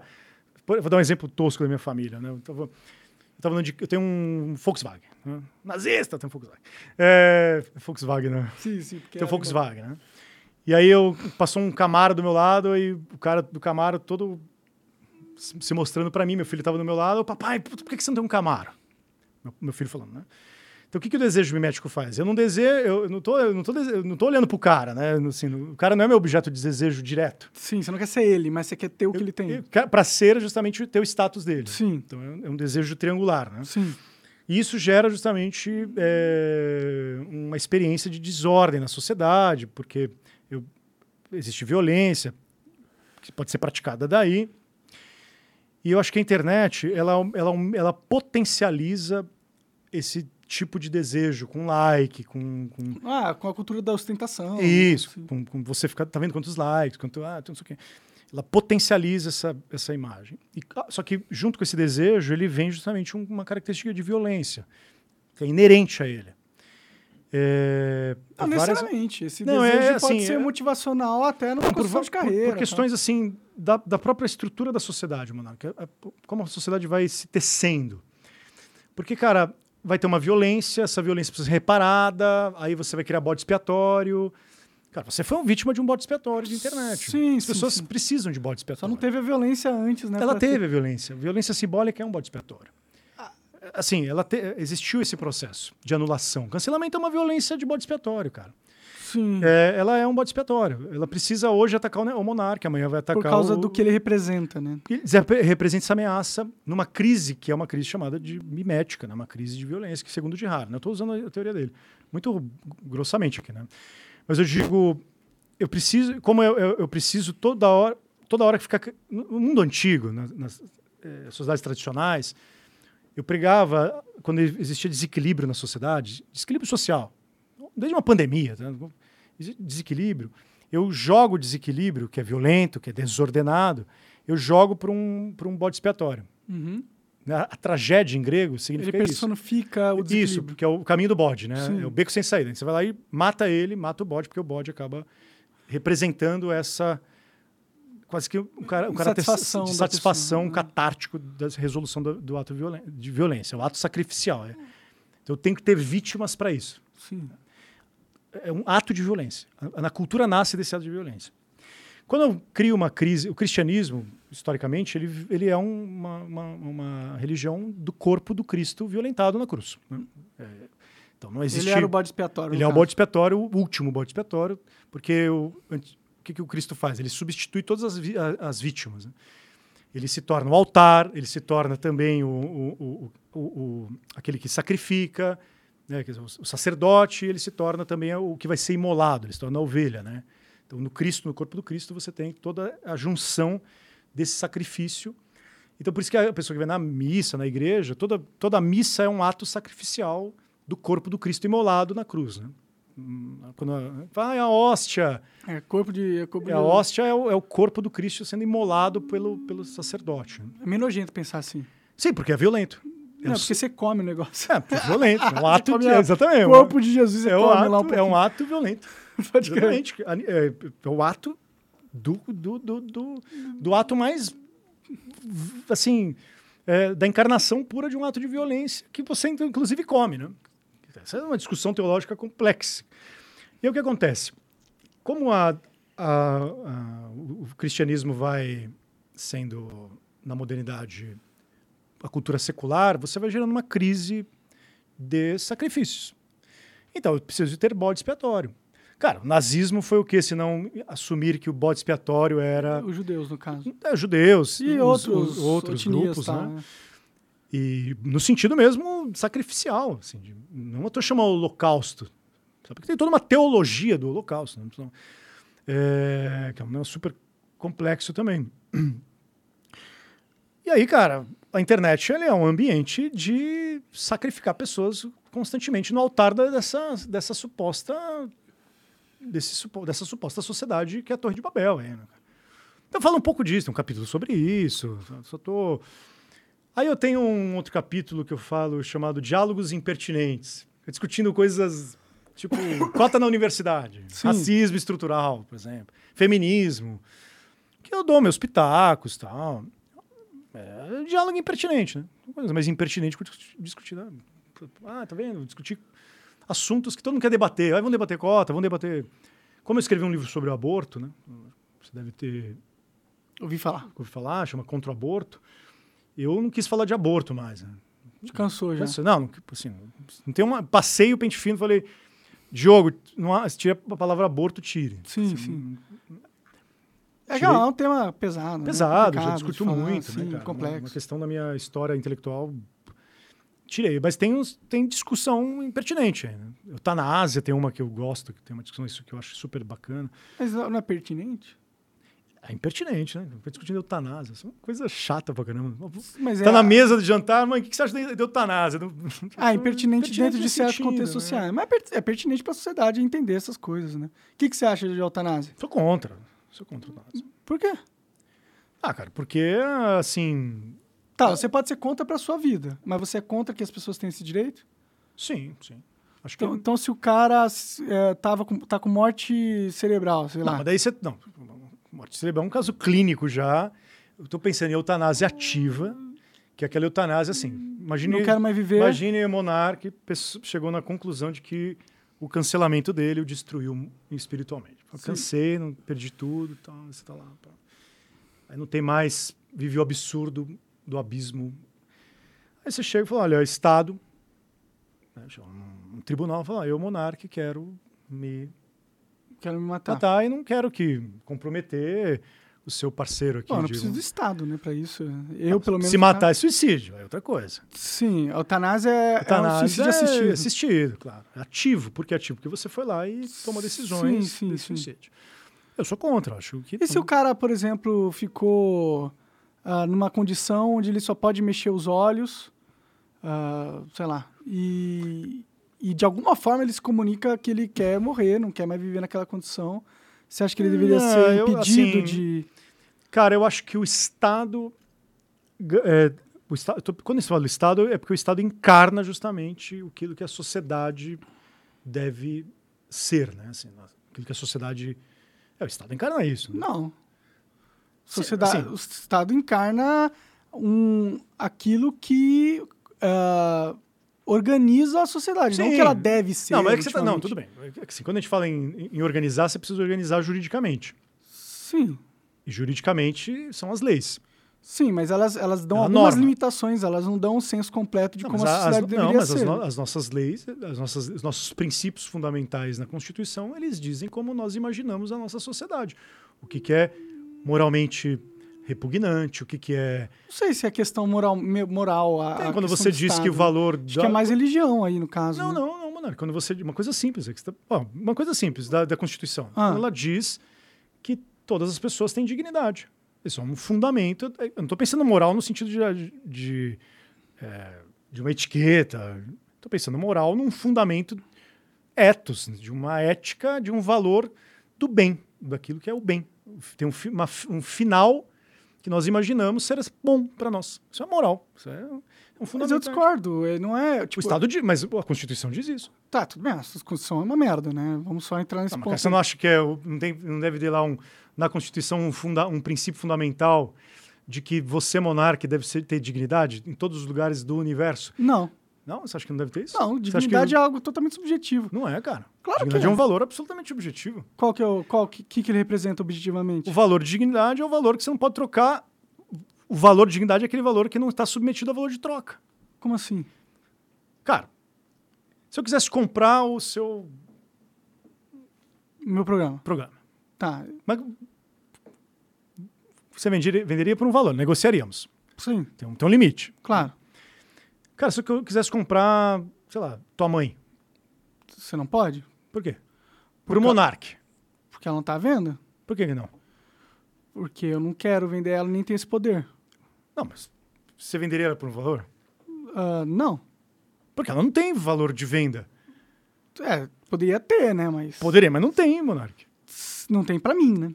Não, Monark, não pode ter para ninguém, cara. Porque não, senão você eu, transforma as pessoas em objetos. Eu concordo que de... não pode ter, entendeu? Mas. Isso, isso chama dignidade. Mas tá, isso é um elemento de dignidade. O de... dignidade é o valor incondicional daquele, daquele valor que não está sujeito à troca. Não, você não está submetendo. Ele tem uma. Ele é incondicional. Ele, ele não está, não é um valor que se condiciona. Sabe, ah, por exemplo, eu posso condicionar valores. Uhum. Esse valor está condicionado àquele, que está condicionado àquele. Como se fosse, olha, alguém. Por isso, é uma, por isso que dignidade é um valor de alguém, uhum. não é um valor de uma coisa. A dignidade fundamenta justamente a relação básica que nós temos interpessoais com todo mundo. Eu não posso tratar monarque jamais de uma forma indigna como uma forma. E se eu considerar que a minha dignidade é não ser ofendido? Mas você não. Não, mas peraí, peraí. Tem que tomar um cuidado. Tem que tomar cuidado aqui, porque o que eu estou chamando de dignidade, vamos lá. Mas é por isso que eu estou falando que é subjetivo. Não, a, a ofensa é subjetiva. Se dignidade Mas também. a dignidade não, cara. Por isso Tem ó, coisas que, ó, veja. tem coisas que as pessoas consideram que é digno e tem coisas que elas consideram que não é digno. O que é digno ou não é não, não, subjetivo. tô- não, não. O, o, valores, você tem que fazer uma distinção. Ó. Ah, Valores que são subjetivos são valores que monarque tem. Isso eu concordo com você, velho. Sim. né? São valores subjetivos. Sua honra, maneira, são subjetividade. Honra é subjetivo. né? Claro, Sim. subjetivos. Sua ofensa. Agora, você não pode dizer que todo o tecido social, todas as relações interhumanas são fundamentadas em valores subjetivos. Por quê? Porque é uma questão puramente lógica. Aqui. Aliás, uma da- das descobertas da dignidade é um princípio auto-evidente para a auto-percepção lógica. Que é o seguinte, ó. É, se eu reduzo todas as pessoas na forma da subjetividade, ou seja, no valor de subjetividade, Hum. cara, eu não tenho como jamais dizer para outro, sei lá, alguém cujo valor de dignidade é torturar. Não, mano, você não pode torturar. Por exemplo, se eu acho indigno eu trabalhar no McDonald's. Ah, tudo bem, não trabalha, velho. Mas, não, tudo bem, não trabalho, mas eu sou. Eu tô trabalhando e acho indigno. Eu tenho direito. É que você tá, então, que você tá chamando de Por, por exemplo, eu acho indigno eu não conseguir achar um emprego. Não é, uma- não é parte da minha Tá, mas dignidade. você não pode ser escravizado. Mas, é, em teoria, se eu tenho direito à dignidade, eu acho dignidade Não, eu não, estar não, não, empregado, eu não- deveria não, estar não, não. empregado em, em qualquer condição Não, não, o não. Estado deveria Então você fazer algo para que eu tenha essa então, dignidade. Então, é você, não, tudo bem. É que você está derivando desse valor que o Estado assuma o ônus de criar Promover justamente dignidade. promover dignidade. Por isso que eu não Assim, acho que você tem que ter direito à dignidade. Não, não, monarca. Você pode mas ter é um direito à modelo que você, vida, não, não, tudo bem, Você mas pode ter monarquia- direito não, não, não, não. à Mas a vida, não, mas propriedade. aí, aqui é uma questão terminológica, então. A vida não é subjetiva, né? Não, exatamente. Porque, Mas porque assim, a vida é, né? Não, monarca, é isso que eu estou chamando. Assim, você não quer chamar de conceito de dignidade? Tudo bem. É porque o termo dignidade, Aham. a palavra dignidade, ela não significa um sentimento de boa vida. Ah, tem uma boa vida. Ah, nossa, tem uma vida. Não é isso. Esse é o termo que se popularizou no uso comum. Do ponto de vista do, do princípio da dignidade, né, da ideia de princípio Onde regulador, né, vamos chamar assim, Aham. o ideal regulador de como eu devo. Dignidade é aquele valor que me dará justamente a estima por mim e pelos outros de maneira incondicional. A estima que eu tenho por mim. Por exemplo, eu não posso ser submetido à tortura. Eu não posso. Quer ver um valor? Ó? É, cara, eu acho que o melhor jeito de explicar isso é aquele livro do Franz Kafka, O Processo.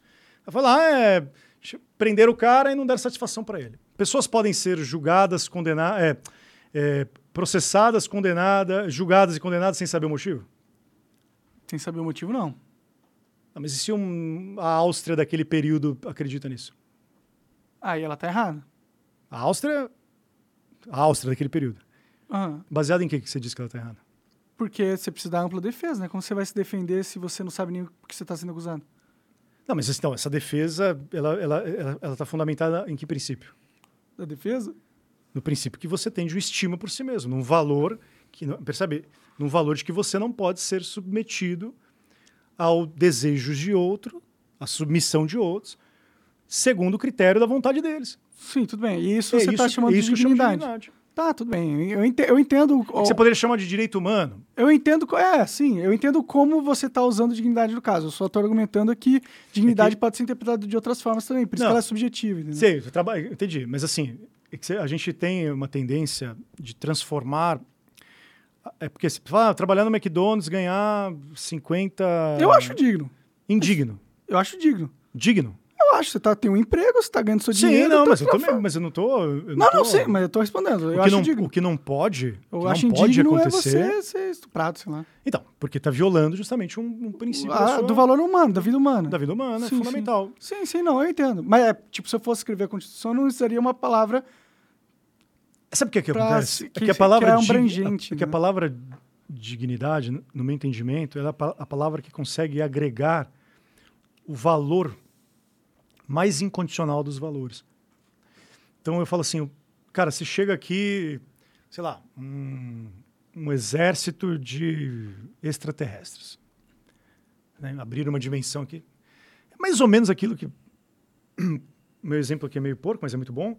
Que é aquilo que o, o Capitão América defende. Fala, nenhuma, nenhuma vida está sendo negociada aqui, meu querido. Aí o Thanos lá, não, não, não, mas eu quero consertar o universo. Sim, tal. sim.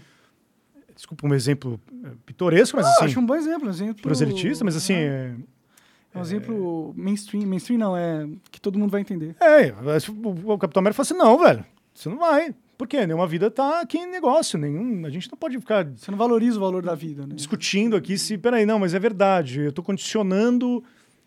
E sabe o que acontece, Monark? Tem um outro ponto que para mim a dignidade é, é um fundamento, porque ela se dá justamente na pessoa, né? ela se dá no rosto, ela se dá na, na, na face diante, ela se dá, ela não é uma interface para a pessoa, não é o relacionamento intersubjetivo se dá na relação eu-tu. Não, não, se dá numa eu, eu coisa. Eu, eu, Então as pessoas se, se Por isso que o princípio, quando a gente fala da Constituição brasileira, por exemplo, para falar, cara, funciona, não funciona, isso é outro problema. Mas os princípios fundamentais da Constituição são princípios de como nós imaginamos como o mundo deveria tratar todo mundo. Com dignidade. Sim, sim. E aí que eu falo que a gente às vezes erra, tá ligado? Às vezes coloca um princípio de como o mundo deveria funcionar que não cabe ao Estado decidir, entendeu? Não, então tudo bem, mas aí é.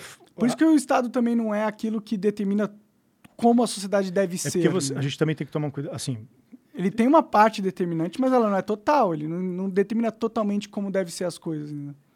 Sim, mas assim, veja bem, eu não, eu não, o Estado, a gente tem que tomar cuidado, não confundir com o governo. Né? O Estado não é o governo. É uma o máquina.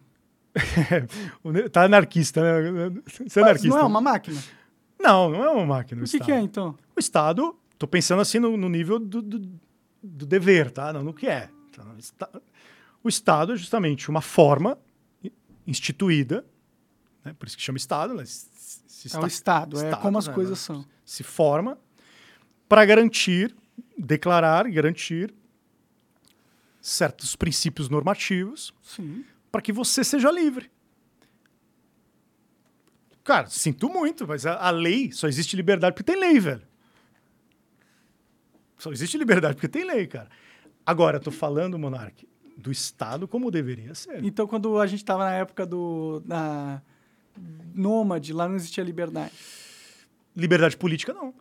Essa liberdade que preserva justamente. Porque se a gente vive Claro, você pode pensar o nômade vivendo numa, numa comunidade pequena, mas ele não se desenvolve como uma cidade fundada por, por leis que se organiza, porque é o nômade, cara, ele se autoconhece.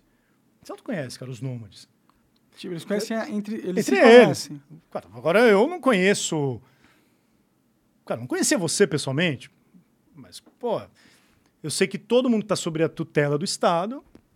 Veja, deveria, tá ok, deveria ser justamente reconhecido como uma pessoa em sua dignidade. Ah, mas o Estado não está funcionando assim. Tá, vamos pensar. Então, o Estado não está funcionando assim. Ora, se ele não está funcionando assim, é por isso que você pode criar justamente mecanismos de defesa e controle dos agentes que atuam no Estado. Porque nós não podemos confundir o Estado, e aqui é uma questão teórica, monarca, de princípio. Nós não podemos confundir o Estado com o governo. O Estado não é o governo. Não, é uma máquina. Então, é uma máquina que serviria para quê? Para controlar as pessoas. Para elas não fazerem o quê? Para elas fazerem exatamente o que o Estado quer que elas façam. Mas, mas quem controla o Estado? O governo. Então, não é bem assim, entende? Porque tem o deep state, não é verdade? É que, cê, é que você, é que sabe o que acontece? Você está partindo do pressuposto que a gente está tá mudando. o Estado é o que é hoje. Que é o Estado que é hoje tal. Entendi. Ah, Mas eu acho que o Estado sempre foi isso. O Estado sempre foi gente poderosa se metendo na vida dos outros e criando regras é, aleatórias ou arbitrárias, né? não todas, então, mas muitas. Não, mas é que tá. Então, Monarca, aí você bota um problema interessante para a gente pensar a posição política de cada um, cara. Sim. O Estado não pode fazer isso criar regras arbitrárias para o controle dos outros. Se você se sujeita a um Estado assim, você não está no Estado livre. Você está no estado de sujeição. E aí, cara. Nossa realidade. Tudo bem, podemos dizer que é a nossa realidade, eu concordo contigo. Uhum. Não tem problema com isso. Também Sim. sinto ameaçado muitas vezes pelo, pelo, pelo poder do É, Estado. paga, o tempo não todo. paga imposto aí pra você ver se não Sim, vem uns armados e te leva bem, cadeia. Mas veja, cara, eu não posso também dizer, também não posso abrir, abrir mão do fato, de que um Estado livre. É que não existe isso, Estado livre, cara. O Estado é. Um Estado livre, cara, é um Estado em que cada um. Ele não. Percebe? Primeiro, ele não se sujeita a outros Estados. É, Ele é livre, o Estado é livre, mas a população que vive Então, não. a população também tem que ser. Então, a o Estado precisa criar de alguma forma. Isso aqui é questão clássica do republicanismo, cara. Sim. Essa é a forma básica da, da vida republicana. Aham. O Estado ele precisa justamente criar mecanismos, seja que é uma máquina, né, mas dispositivos para ficar mais bonito, algoritmos, vamos dizer assim, em que aquele que está sob a tutela do Estado não esteja jus- justamente sob o domínio arbitrário do Estado, Sim, sim. mas que se- você, cidadão, justamente reconhece que o Estado não é um Estado de dominação, mas é um Estado de liberdade. Porque, cara, você não tem essa ideia de Estado, ou seja, de encarnação de leis, de uma forma jurídica, você cai justamente na guerra de todos contra todos, cara. Eu não sou hobbesiano, hein? Tá? Hobbes é o cara que fala da guerra de todos contra todos, o Estado ganha essa. É que você está pensando no modelo Estado como o Hobbes, como Leviatã. Eu estou trazendo para você uma ideia de, de um Estado republicano. Então, assim, o Ou Estado. seja, você entra no mundo do que poderia ser e eu tô, É, falando no isso. mundo do que é. do, do deveria ser, o Estado tem que ser. Porque assim, cara. Mas por que, que ele nunca se tornou aquilo que deveria ser na história da Porque você. humanidade? Não, porque aí, cara, o Estado não vai, não vai virar um Estado de perfeição. Porque seria- ele alcançaria um Estado de perfeição. E a gente se acomodaria nesse Estado de perfeição e aí viraria um totalitarismo. Então, todo o Estado, é intrinsecamente imperfeito e todo- sempre será. Claro, perfeito. Então, Ah, eu sempre ele vai dominar não, as mas- pessoas. Não, beleza, estamos de acordo com isso, cara. Tá. Estamos de acordo com isso. Não... É, O ser humano é imperfeito, o Estado é imperfeito. E é por isso que, nesse sentido republicano, cara, que para mim ele é, ele é. Eu sou republicano nesse sentido, tá? E de uma tradição de pensamento político mais republicano. Chamar as pessoas a participarem ativamente da política, e participar da política não é fazer bandeirola em pró-Lula, não, tá? Ah, o Estado político. Não é isso. Participar politicamente, fazer isso que está fazendo, fazer isso que a gente está fazendo. Participar ativo Civilmente, é. do, civilmente, da, Sim, da constituição cívica dessa, desse desse- organização. dessa organização. É. Isso é uma instituição. Tal. A gente não- por isso que, cara, você não está aqui, a gente está comendo pizza amigavelmente, tal, mas a gente está, do ponto de vista cívico, se manifestando em defesa de certos Claro, valores. claro, a gente tem um papel político aqui na nossa Exato, conversa. De polis, de, de- de agentes que são participativos de maneira ativa na vida política, da vida da polis, Sim, na vida da comunidade política. Você é um agente político nesse sim, sentido. a gente é. Por isso que esse agente político, que eu estou mencionando aqui, como você é um agente político, Aham. e você precisa usar um brasão de, uma, de um partido, uma estrelinha. Sim, um, você não precisa né? ser partidário para ser Exato. político. É, esse. O exercício disso, cara, é justamente o exercício, o exercício da cidadania aqui, que eu quero chamar, é justamente o exercício da não, su- su- da não subordinação arbitrária. Um Estado é livre quando ele garante que você pode fazer isso. É que, tipo, ok, isso é uma das garantias que o Estado teria que garantir Ele, pra gente ser é- livre. isso, é isso que você, você tem que. você- Isso você E por tem- isso que a liberdade de expressão é muito Só que não importante. adianta você. Isso, exatamente. Só que você não Mas adianta isso você falar não é a assim. verdade que acontece. né? Tudo bem, porque daí você percebe, então. Aí você percebe, não é isso que acontece, mas é, é isso pelo que você pode lutar. Isso pelo. Né, a- o fim pelo, para o qual você luta. E o Estado é aquele que deve te garantir isso. Pode não garantir? Pode, mas você pode lutar contra isso. Então quem garante é eu, na verdade. É Claro, você. Por isso O que a Estado não liber- por isso garante que porra então, nenhuma. então, vamos lá. Quem garante somos Então, por nós. isso que é uma coisa que. Então, por isso que a- a- a- o tecido da, da vida social não pode ser. Por isso que eu não sou liberal nesse sentido, cara. Porque o liberalismo pode dizer assim: ah, então o Estado é uma entidade Hum. e os indivíduos. Mas os indivíduos, puxa, eles não querem. Eles não querem ser tolhidos em sua liberdade. Hum. E aí eu tenho uma, uma, uma- um Estado que se apropria do protagonismo da vida cívica, então, se apropria do, do, do protagonismo da ordem, do protagonismo da, da- do controle. E o cidadão fala, não, mas tudo bem. Assim, eu acabo gerando uma ideia quase de... Como que chama aquela percepção que se tem quando a gente é... é cara, É, é, assim, eu, eu, eu, aceito, eu sou... É, é, apatia? É, apatia. Perfeito termo, perfeito. É esse termo que eu estava buscando. No sentido, nesse sentido, o liberalismo, como o liberalismo aqui no sentido não econômico, tá? O liberalismo político. Uhum. Ele acaba dizendo para o cidadão, cara, não tem problema você ser apático. Eu já acho que não. Eu, eu acho que já não. Acho que se você tivesse engolido o que, o, o que me impuseram, o que te impuseram, tentaram impor, impor. tivesse engolido, é verdade, né? Você teria sido, ah, não vou mais fazer. Você se torna apático. Você poderia ser como liberal, falar, ah, tudo bem. Mas você não foi, cara. Ativo. Garantindo o seu, seu, seu, seu espaço cívico, seu espaço de manifestar seus interesses, suas discussões.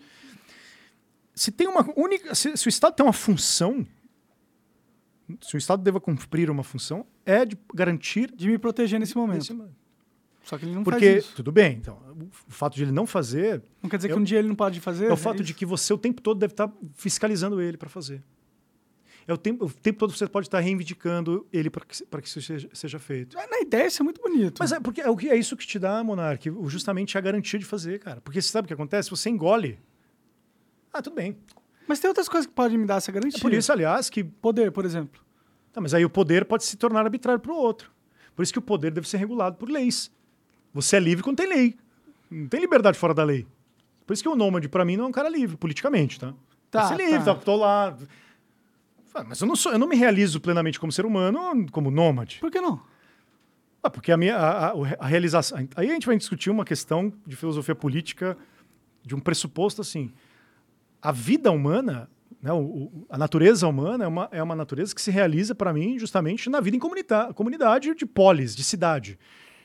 Mas é. a gente tem 200 mil anos de, de como a vida funcionava e ela não era assim. Não, eu digo de então, realização. Que é onde um, que eu, pequeno fa... Não, onde que o ser humano vai encontrar, pode encontrar parte, né? Na verdade, como cristão, eu encontro a cidade de Deus, né? a salvação. Mas como, como, como cívico, como agente cívico, como agente político, como, como cidadão. cidadão, viver em cidades é um, é um ambiente que me propicia as condições de encontrar gente que eu discordo, que eu não conheço, sim, que eu cruzo na rua, que me ajuda, que interage comigo. Mas isso não significa que esse é o ápice da, de ser humano, né? Então, é porque aí a gente pode perguntar o que significa ser ser humano. Sim. Do ponto de vista. Então, essa é uma teoria que eu trago como princípio de ordenamento da, daquilo que a vida social deve ser. Sim. Do ponto de vista da vida social, a realização humana se dá num ambiente. Cara, eu falo, eu sou interdependente, eu não sou um ser isolado, eu não sou autossuficiente, eu dependo dos outros. E você acha isso bom? Claro, mas não é a minha condição, a minha existência é assim. Não, né? mas você acha que, tipo, esse é, é, Ou você funciona assim, não, não, não, ou não, você não tá certo, ou você é não tá. Assim... Porque, cara, ó, pensa o cara que se isola do mundo, vai, faz uma fazenda autossuficiente lá no meio do mato e vive sozinho. Não existe autossuficiência. Essa autossuficiência. Por que não? Porque o, conceito de autossuficiência ele é, ele é falso, cara. Ele, ele nega a, natureza humana. Isso é, um, isso é um princípio que eu trago como, se você analisar a estrutura da natureza ele humana... Ele pode ter mulheres e filhos lá. Eu tô falando, tipo, ele não precisa ter o Estado, ele não precisa ter essa coisa. Então, mas, então, mas aí que tá. Existe uma, aí existe uma dimensão assim. Ele vai se isolar e ter uma satisfação psicológica disso, por exemplo. Sim. Só que, cara, temporalmente, né, do ponto de vista do tempo, essa vida doméstica, essa comunidade doméstica que você está é, trazendo. Né? Hipotetizando, hein? Hipotetizando, mas comunidade doméstica, essa é uma comunidade que tem fim. Família acaba. Família acaba. Você não per... a, a, sabe o que acontece? Eu não posso. A, o ordenamento da sociedade doméstica, ter filhos, é um ordenamento. Quem que manda na sociedade doméstica? A... Hierarquicamente. Pai e mãe? Pai e a mãe. Os filhos ficam sempre pequenos? Não, eles crescem. Crescem. Tá, ele, aí eles precisam conhecer outros filhos de outras comunidades, porque eles não se auto autoprocriam. Autoprocriam. Ah, gente, descobri aqui a fórmula de, de ter filho. De, de, só criar um então, outro Então, aquela família, aquela, aquela comunidade doméstica vai ter, tende a acabar. Ela, ela tem naturalmente, assim, natural... A expandir, na verdade. Ela, então, mas ela tem, não, mas ela tende a, aquela aquele núcleo ali, aquele, aquele núcleo, só aquele núcleo, aquele pai, sou, sou, sou eu, tá? Uhum. Eu, minha esposa e meus filhos. Esse núcleo familiar, doméstico, essa comunidade doméstica, que podia viver lá no meio do mato, vivendo no meio. Assistiu aquele filme Capitão fantástico. Já assistiu? Ah, maravilhoso, cara. Filme, e aí, é mais ou menos isso. Se o cara é meio esquerdista, mas é muito, muito bom. Essa comunidade doméstica, ela vai acabar. Porque o pai vai morrer, as crianças vão crescer e não vai ter mais outra ordem. Vai se transformar, não acabar, né? Não, mas, mas então, essa, essa, essa, essa individualmente. Ela, ela, essa, eu, meus filhos, ó, eu, minha esposa e meus filhos, eu vou morrer, minha esposa vai morrer, meus filhos vão crescer. Sim. Então, esse, eu, essa relação eu. Mas ela acabou, esposa, seus filhos ainda estão vivos. Tá, mas, mas, a relação eu, eu, essa relação acabou, cara. Acabou fisicamente, mas tudo, tudo bem. Que, todo o impacto psicológico que você vai não, ter. Não, não, não, não. Estou pensando nesse núcleo. Eu, minha esposa e meus filhos. Sim, mas qual que, é, qual que, é, o ponto? Onde eu quero chegar? Ah. Primeiro, um, essa relação de ordenar, de ordenar essa comunidade, então vou ordenar essa comunidade. Quem, quem que ordena? Quem que bota a ordem? Quem está lá? Quem está lá? Eu, minha Sim. esposa. Botamos ordem. Cara, ela tem uma tendência a acabar. Certo? Acabar no sentido de que você vai morrer, ela vai se transformar em outro tipo Aí vem de... meus filhos. É uma tá? comunidade diferente Aí porque você está morto. Tudo bem. Meus filhos vão ter que criar, uma, criar outras comunidades. Eles não vão poder criar comunidades entre, entre eles. Não pode casar eles. Sim, sim. Ele tem que encontrar outras pessoas. Outras pessoas. Então, Aí vai expandindo. Aí vai, tudo bem. Pessoas. Aí, só que, é, só que essa expansão, veja bem, uhum. essa expansão não vai gerar na expansão aquele que cumpria o papel hierárquico de ordenar, que era eu ou minha esposa. Por que, que não vai? Por que, que seus filhos Porque não podem cumprir se, esse papel? Não, ou cada uma vai espalhar. Então, ou, ou, ou, ela se espalha, se espalha cada uma, uhum. fica nuclear, vai ser eternamente nuclear, uhum. e eternamente ela vai acabar. Só que isso não acontece historicamente, porque geograficamente isso é impossível. Então, por exemplo, não é uma, não é, o, meu filho sai e conhece outro filho de outra família. Monta o núcleo dele. Monta o núcleo dele, esse núcleo vai acabar. O filho dele, não é assim que acontece. Então, Aconteceu vai... durante muito tempo isso, na época mas, que a gente não tinha civilização. Mas não somos assim. Não, tudo bem, mas... Mas não, vivemos assim na maior parte do tempo que a gente tudo bem, mas se conhece mas por, Então, historicamente, a realidade histórica... Mas de... aí o Estado é só uma tecnologia de organização social em grande não, escala. Então, vamos pensar no, ainda no princípio aqui, senão... Um Estado que se forma numa comunidade. veja bem, ó, ele vai se ordenar o Estado. Ó. Vou organizar o Estado aqui. Que, vai man que mantiver, né, que eles tentaram manter vai, a estrutura familiar, ele vai se tornar um Estado cujo modelo de estrutura é doméstico. Aí, esse Estado. Mas o que é um Estado que mantém então, o modelo familiar? Que bom, que o, o, o, Egito Antigo foi assim. Tipo, só os reis e os filhos dos reis é, são reis. É, e aí você, você monta uma estrutura familiar de, familiar hierarquia de, de controle do Estado. Exatamente. É modelo monárquico. É, não, exatamente. Monárquico também em partes, mas assim, monárquico em geral, o que foi assim, persa foi assim, a porrada, egípcio, né? porrada foi assim. Só que para ele conseguir se autogestar, né, se autogerir, ele teve que submeter todos aqueles que são parte daquele corpo que foi se formando, como se fosse justamente propriedade deles. Teve que submeter todos os outros que não são aquela família, como se fosse propriedade deles. Então ele criou um sistema de poder. Tem vários nomes, mas assim. Estado é um deles. Então, aí que está onde eu quero chegar. O Estado ele pode estar sim para nós hoje. É porque ele é assim. É, não é assim. Você, eu, desculpa se eu, se então, eu não quero. Eu quero mas eu acho que, que você está sendo um pouco ingênuo, cara. Não, eu entendo onde você quer chegar. Mas, mas eu, já, eu parti do, essa conversa do começo contigo, lá no, no, início que a gente começou a falar disso. Sim. Essa visão como o Estado deve apresentar um, um dever ser. Estou dizendo como ele é. O Estado mas eu tô te falando assim, você pega uma banana, ele deveria ser como uma maçã. Não vai adiantar, ele vai ser não, sempre não, uma não, banana. Não, então, tá mas ligado? é que tá. É que o Estado nem sempre foi assim, cara. Você te fala, pô, Monarque, sabe o que acontece? Se você. O Estado republicano não é assim. Não. Repúblicas não são, claro. Se você pegar repúblicas. Claro que você tem. Veja, eu não estou te falando que não vai ter violência, que não vai ter uma elite, que não vai ter. Então, a república é aqui, República Federativa do Brasil, não tá, existe. Mas aí é, um, é, é nossa República Federativa, que tem muito especificamente como funciona. Você tem todas as suas contingências. A dos Estados Unidos é uma boa república?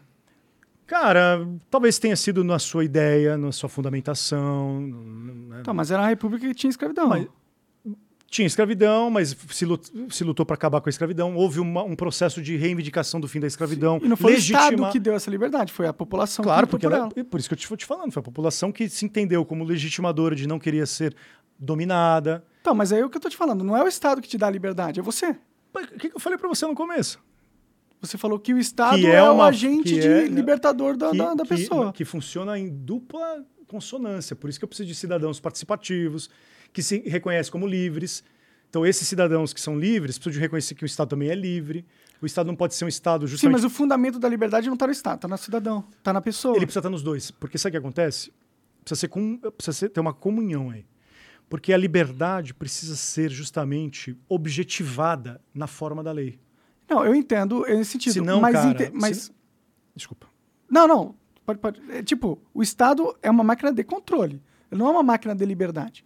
Eu entendo que alguns controles que são colocados na máquina do Estado podem garantir uma liberdade às pessoas. Mas, essencialmente, o Estado então, é sobre controle, não é sobre então, liberdade. É que, então, você pode tra tra trabalhar com ideias de liberdade que eu acho que são bem promissoras para se pensar. Por exemplo, o liberalismo, os liberais, concepção política liberalista, sempre pensou a liberdade no seu sentido de não interferência. Então a liberdade é não interferir. Né? Só que o problema da liberdade como não interferência é que ela vai gerar a ideia de que, bom, então tem o Estado aí, mas é um Estado benevolente, não está interferindo. Ah, tá, tá aí o Estado, não está interferindo, é um Estado legal, bacana, garante algumas coisas aqui para nós. O liberal se satisfaz com esse Estado. Por quê? Porque não há interferência. Certo? Quer dizer, o Estado é uma máquina de controle, mas ele é benevolente. Mas ela está com as rédeas curtas. Exatamente. Ela está ali. Ele é arbitrário. O liberal pensa assim do Estado. Talvez vocês tenham uma, uma, um viés liberal. viés liberal. Eu discordo desse viés teoricamente. Não, então, eu acho que o Estado te, nem deveria existir, para ser sincero. Tudo bem, é anárquico, então. É. Tudo bem. Eu discordo dessa, dessa de, posição teórica. Posição, é. Não daria para a gente... Né, não quero te convencer. Claro, claro. Eu só quero mostrar para você que... O seu ponto. O meu ponto e mostrar para você como esse ponto é promissor. Sim.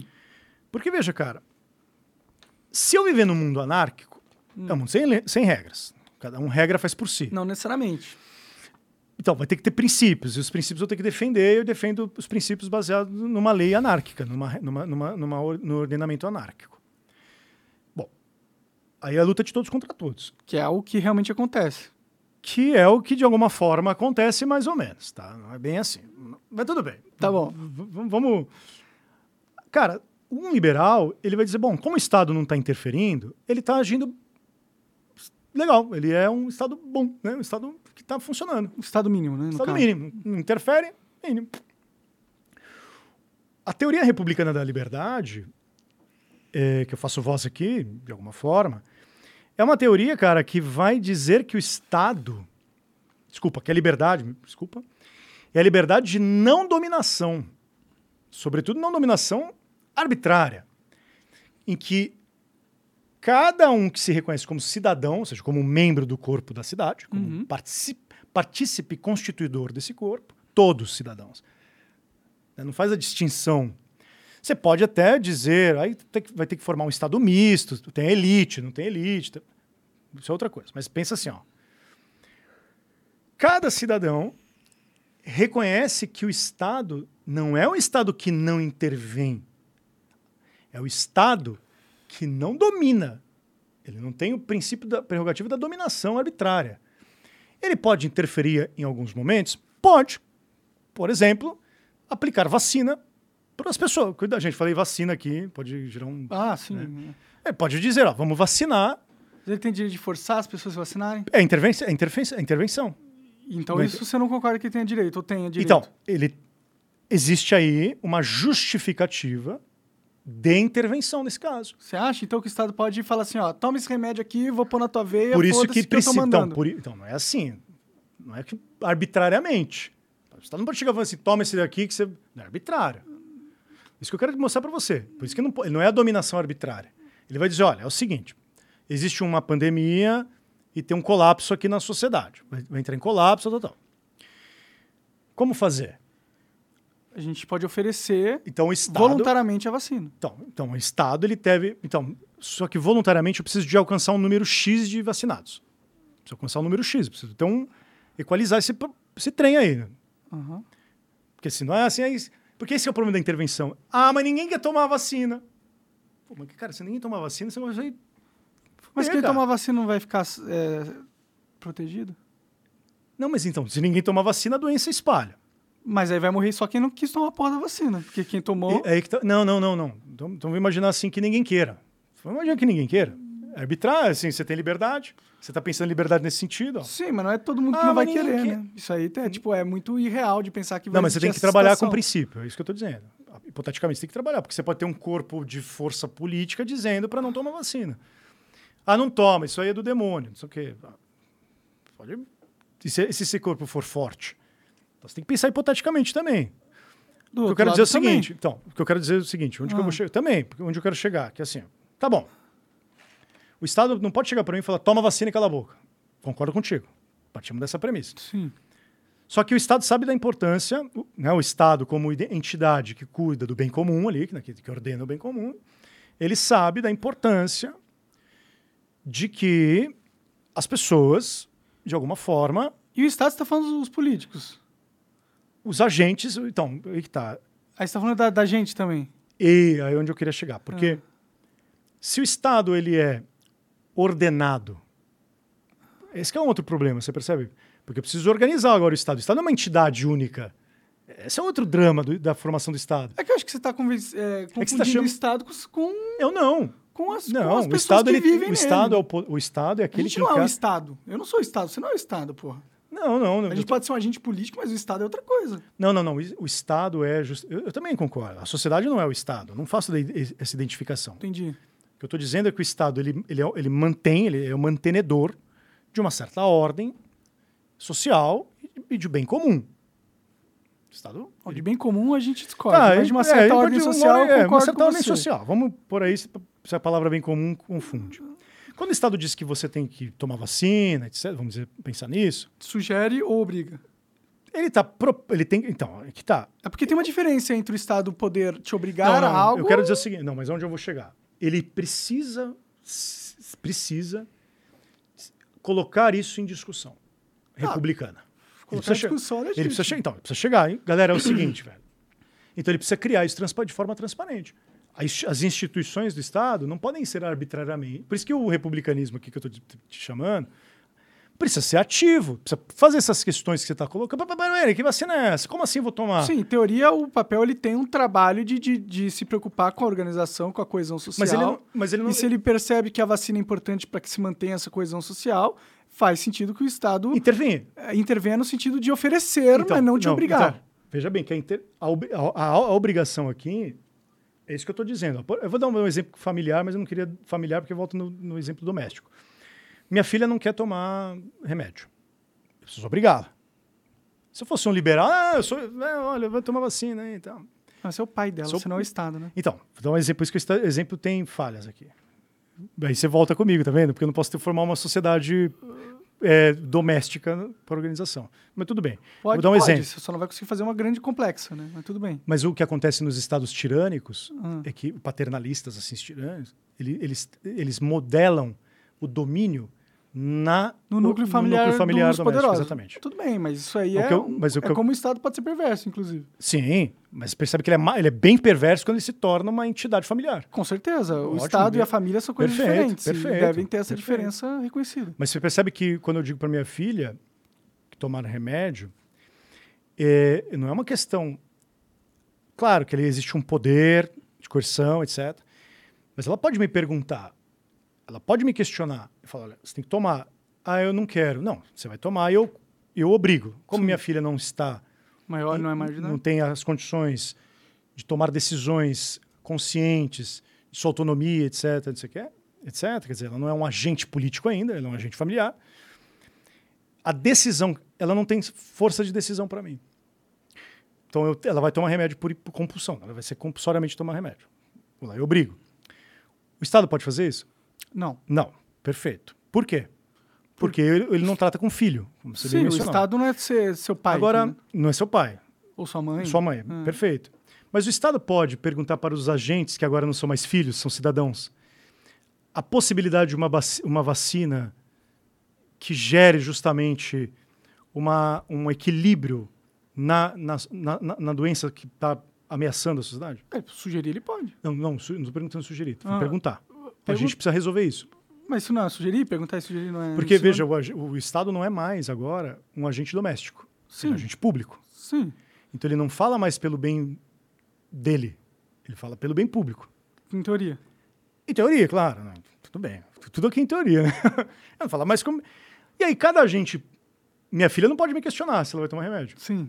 Mas cada monarca, cada Francisco, cada Diogo, cada pode Raquel questionar o pode Estado questionar se ele está certo ou não. E se ele questiona o Estado, ele está fazendo o quê? Exercendo seu papel civil. Civil de liberdade. Tudo bem.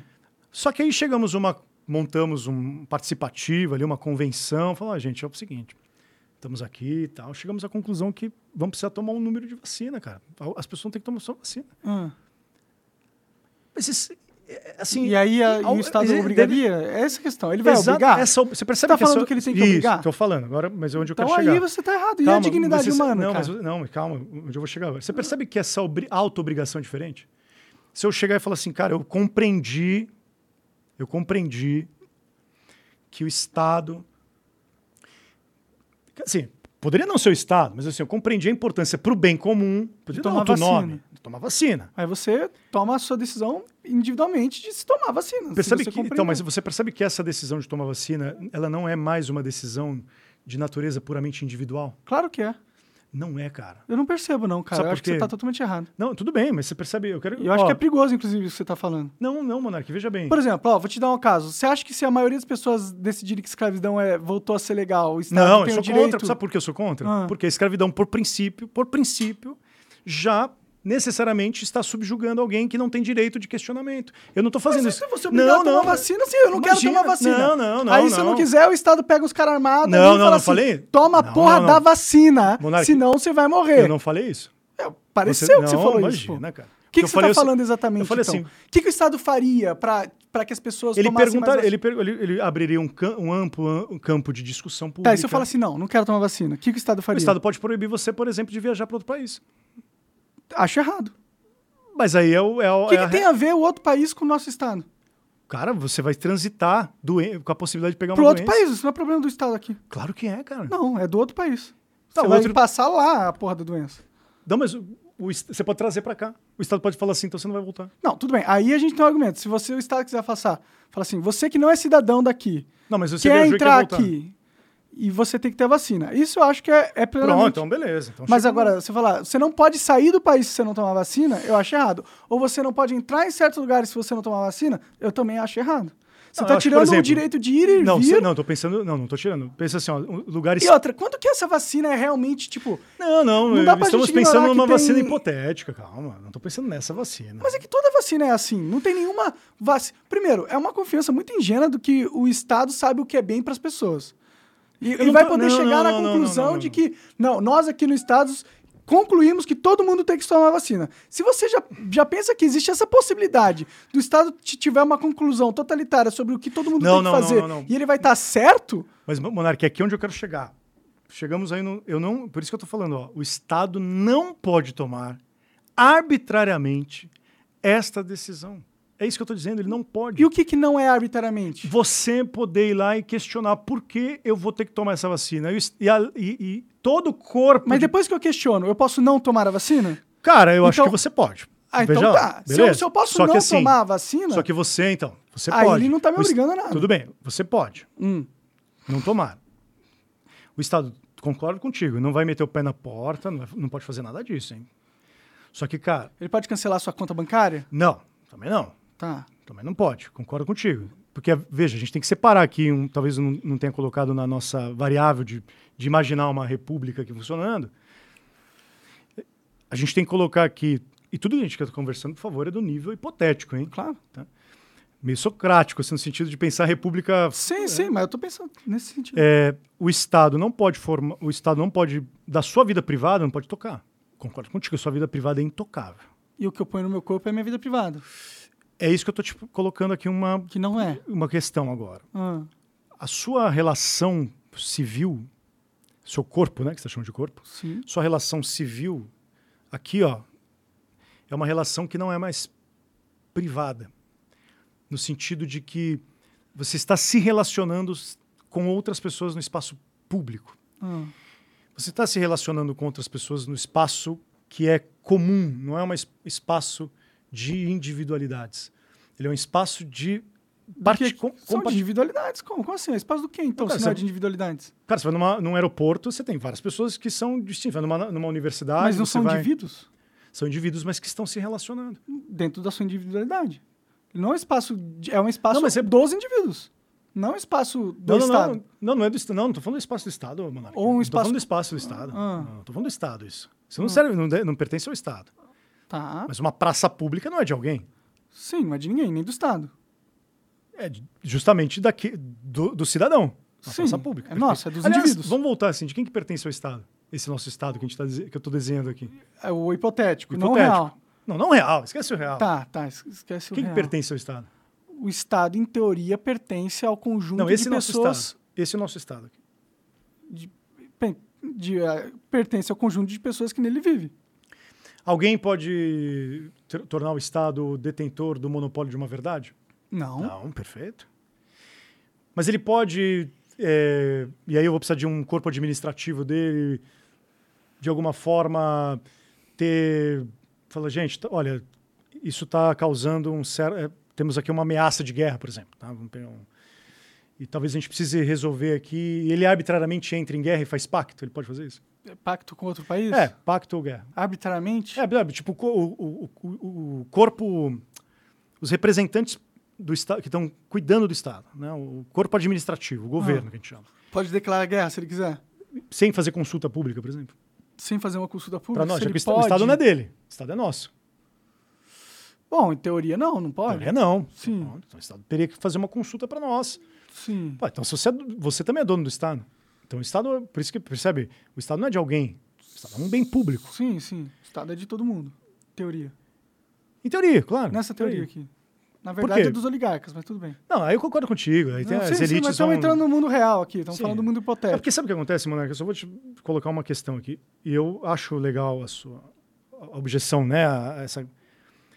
Cara, o que. O problema, assim, cara, é o que faz você poder lutar para que, se o Estado se tornar um Estado totalitário, cúmplice dessa agenda de politicamente correto, você continua lutando? É a minha vida. Deus, que... em último caso. Tudo bem, mas briga, assim, acho no... Deus nobre, mas assim, do ponto de vista político, hum. você não vai continuar podendo reivindicar que você é livre e lutar justamente com, contra essa arbitrariedade? Que você que o Até Estado que eles agora me matem, eu posso. Sim, não, tudo bem, você pode morrer, não tem jeito. A, tra a tragédia é inevitável. Mas isso é o Estado que deu para mim? Não. Então, isso que eu tô falando. Não, exatamente, mas é um exercício que você precisa. Mas o Estado não vai poder fazer isso, então você vai poder. Por isso que o Estado forma dessa maneira. Ele precisa justamente formar com a participação ativa do cidadão. Ah, com certeza. Um bom Estado, se isso é que isso existe, ele vem de uma grande participação da de mas quem se, vive no Estado. Mas se ele existe no mundo possível, Monarque, mas não sei se vive, se existe. A gente está desenhando aqui um bom estado, aliás. Mas no mundo hipotético, não Tudo possível, bem, mas né? se ele existe no mundo possível e lógico, ah. é esse estado que você vai lutar no mundo prático, cara. Sim, mas isso eu não acredito que ele existe no mundo possível e lógico. Então você vai lutar apenas pelos seus interesses individuais e. Isso. E, tipo, foda-se o resto. É. É uma. Então, eu acho complicado, porque um psicopata poderia pensar a mesma coisa e falar assim: eu ah, vou lutar pelos meus interesses individuais e foda-se o resto. Sim. Ah, sim, mas é isso que a gente tem que fazer mesmo. Você acha que o Estado. Você acha que. Desculpa, o Estado aqui. A, um psicopata pode lutar pelos seus interesses individuais? Eu acho que todo mundo tem que, tem, tem que lutar pelos seus interesses individuais. Mas quando existe conflitos, assim, como você administraria eles? O conflito? É. Aí a gente pode ter uma, governança, né? Quem Eu entendo porque pode ser uma ordem. Ela seria de Uma quem? ordem privada. Ela... E se o privado é que, for tipo, psicopata? Tem uma, Aí teria um outro privado que. A gente e se ele também for psicopata? Aí a gente tá num mundo perdido, né? Que todo mundo é psicopata. então. Por isso que a gente criar a porra de um limite nessa ordem, velho. Mas enfim. Não, eu concordo com o limite, entendeu? Eu acho que tem direitos humanos e o caralho. Eu só não, não vejo a necessidade de um Estado centralizado na forma não, é não, hoje. não, não, não, não, não, não. Eu não defendo isso, hein, pelo amor de Deus. Cara. Não, tudo bem.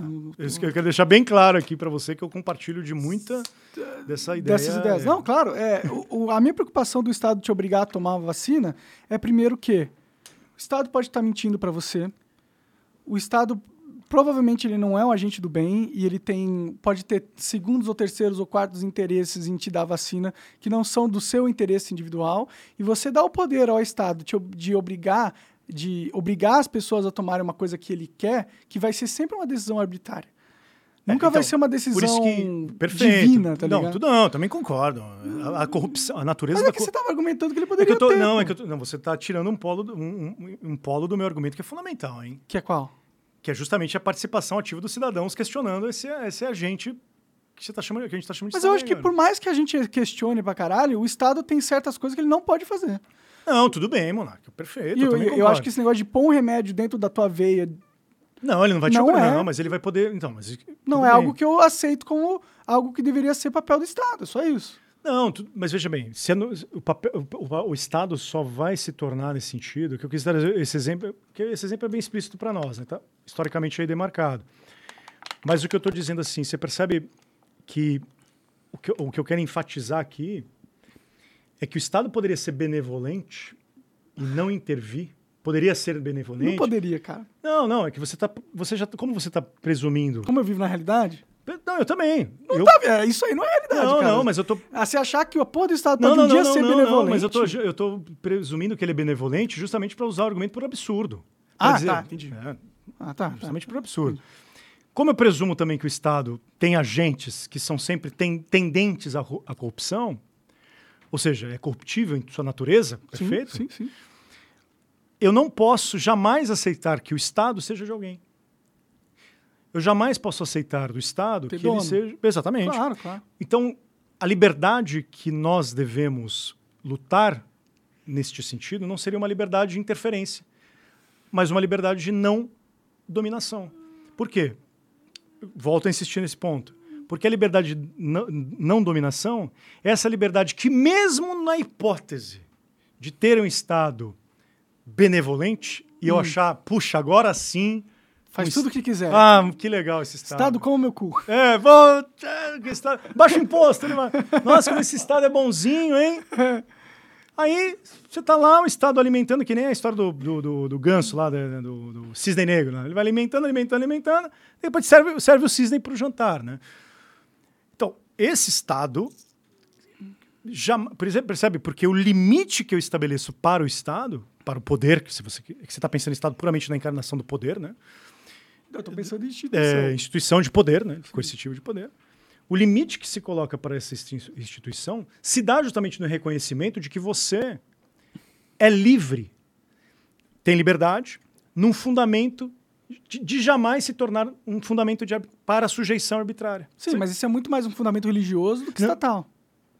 Ah, sim, aí você poderia pensar, é que é um fundamento que eu estou trazendo aqui puramente do sentido político, no sentido... Sim, mas o que dá ao homem essa. E olha que eu nem sou católico nem nada. Mas que. Ah, que- não, tudo bem, eu concordo contigo. é, Entendeu? O que dá ao homem a- essa ideia de, da vida ser sagrada é a religião, né? Sim, é Não é o sim, Estado, né? Não, não, mas é, Estado gente- é o inimigo, né? Sim, aí é a cidade dos homens, né? É, o amor, o amor sui, o amor, o desejo de co- corruptivo. Aí Santo Agostinho, obrigado. Você tá vendo? No fundo, A gente tem coisa que concorda. Eu só não Concordo. na- em alguns pontos ali que você falou do, da, da imposição do Estado sobre não, é o que eu só quis mostrar, só quis mostrar com esse ponto, veja, não se, é que eu usar a palavra imposição, eu não usei ela. Você- Qual só que foi mesmo que você usou? É, interferência. Interferência. Interferência. isso. Que eu, eu digo assim, em alguns casos a interferência ela não é dominação. É isso que eu quis dizer só. Tudo bem, não, com É, certeza. isso Por isso que para mim o Estado não pode ser liberal, ele tem que ser um Estado republicano. Ele pode intervir. Tipo, se Em alguém matou alguém, ca- ele em tem o papel ca- de em intervir alguns naquela, casos ele- naquele exatamente, conflito. Tal, exatamente. com certeza. Então, por isso que ele, ele é. Não, ele- mas a nossa discordância é porque eu tive a impressão que você estava falando que o Estado teria legitimizado o, Só- o poder de só- interferir na sua vida. Só se eu der. Só se eu der. Só se eu der, você passar só se você eu- quiser. eu- isso, se eu tornar ele legítimo, por isso que ele não está me dominando. Sim, exato. Perfeito. Então a gente concorda Então nesse tá bom. sentido. Tá Ah, bom. um republicano aqui. ah, pô, pra caralho. pra caralho, pra caralho. É, Francisco, obrigado, cara. Obrigado por ter vindo. Pô. Tem mensagem? Manda mensagem aí, então. Vamos responder uma pergunta aí. Eu que agradeço. Pô, o cara manda uma mensagem e não manda uma pergunta, meu. Cara, meu livro aí, Monar, Monark 20 É, é verdade, olha, Monark 20, ali, qual que é o site de compra mesmo? bucando.com barra Hatsu. Hatsu.com.br? Cara, eu fiz tipo editora nossa aqui, ó. É, é, Independência. Tá da hora, eu acho muito foda isso aí, não precisa mais. Jerry Maguire, sempre penso no filme do Tom Cruise, Jerry Maguire. Já viu esse filme? Que ele, ele, ele é um agente de futebol, ele larga tudo. Ah, sim, sim, Moneyball, né? Exatamente. Sim, sim. Jerry Maguire é muito bom, né, cara? Ó, a mensagem é da May, acho que é Fuchter o sobrenome dela, não sei dizer. Mas ela foi a mesma pessoa que mandou mensagem ontem. Ela falou assim, ó, só queria dizer que não conheci o Francisco ainda, mas tô adorando o papo. Muito bom. Valeu. Pô, legal, né, cara? hora, eu que agradeço você a oportunidade de conhecer outras pessoas. Cara. É nóis, cara. Adorei a conversa, foi foda. Vários temas complexos e fundamentais da existência e coexistência social Uma humana. pizza que eu nem comi tudo ainda, mas, pô. Sim, a gente põe ali no micro-ondas, eles dão uma esquentadinha, você come o resto. Maravilha. Obrigado, cara. Monark, o cara, cara. Muito obrigado. Valeu, obrigado. Até mais, gente.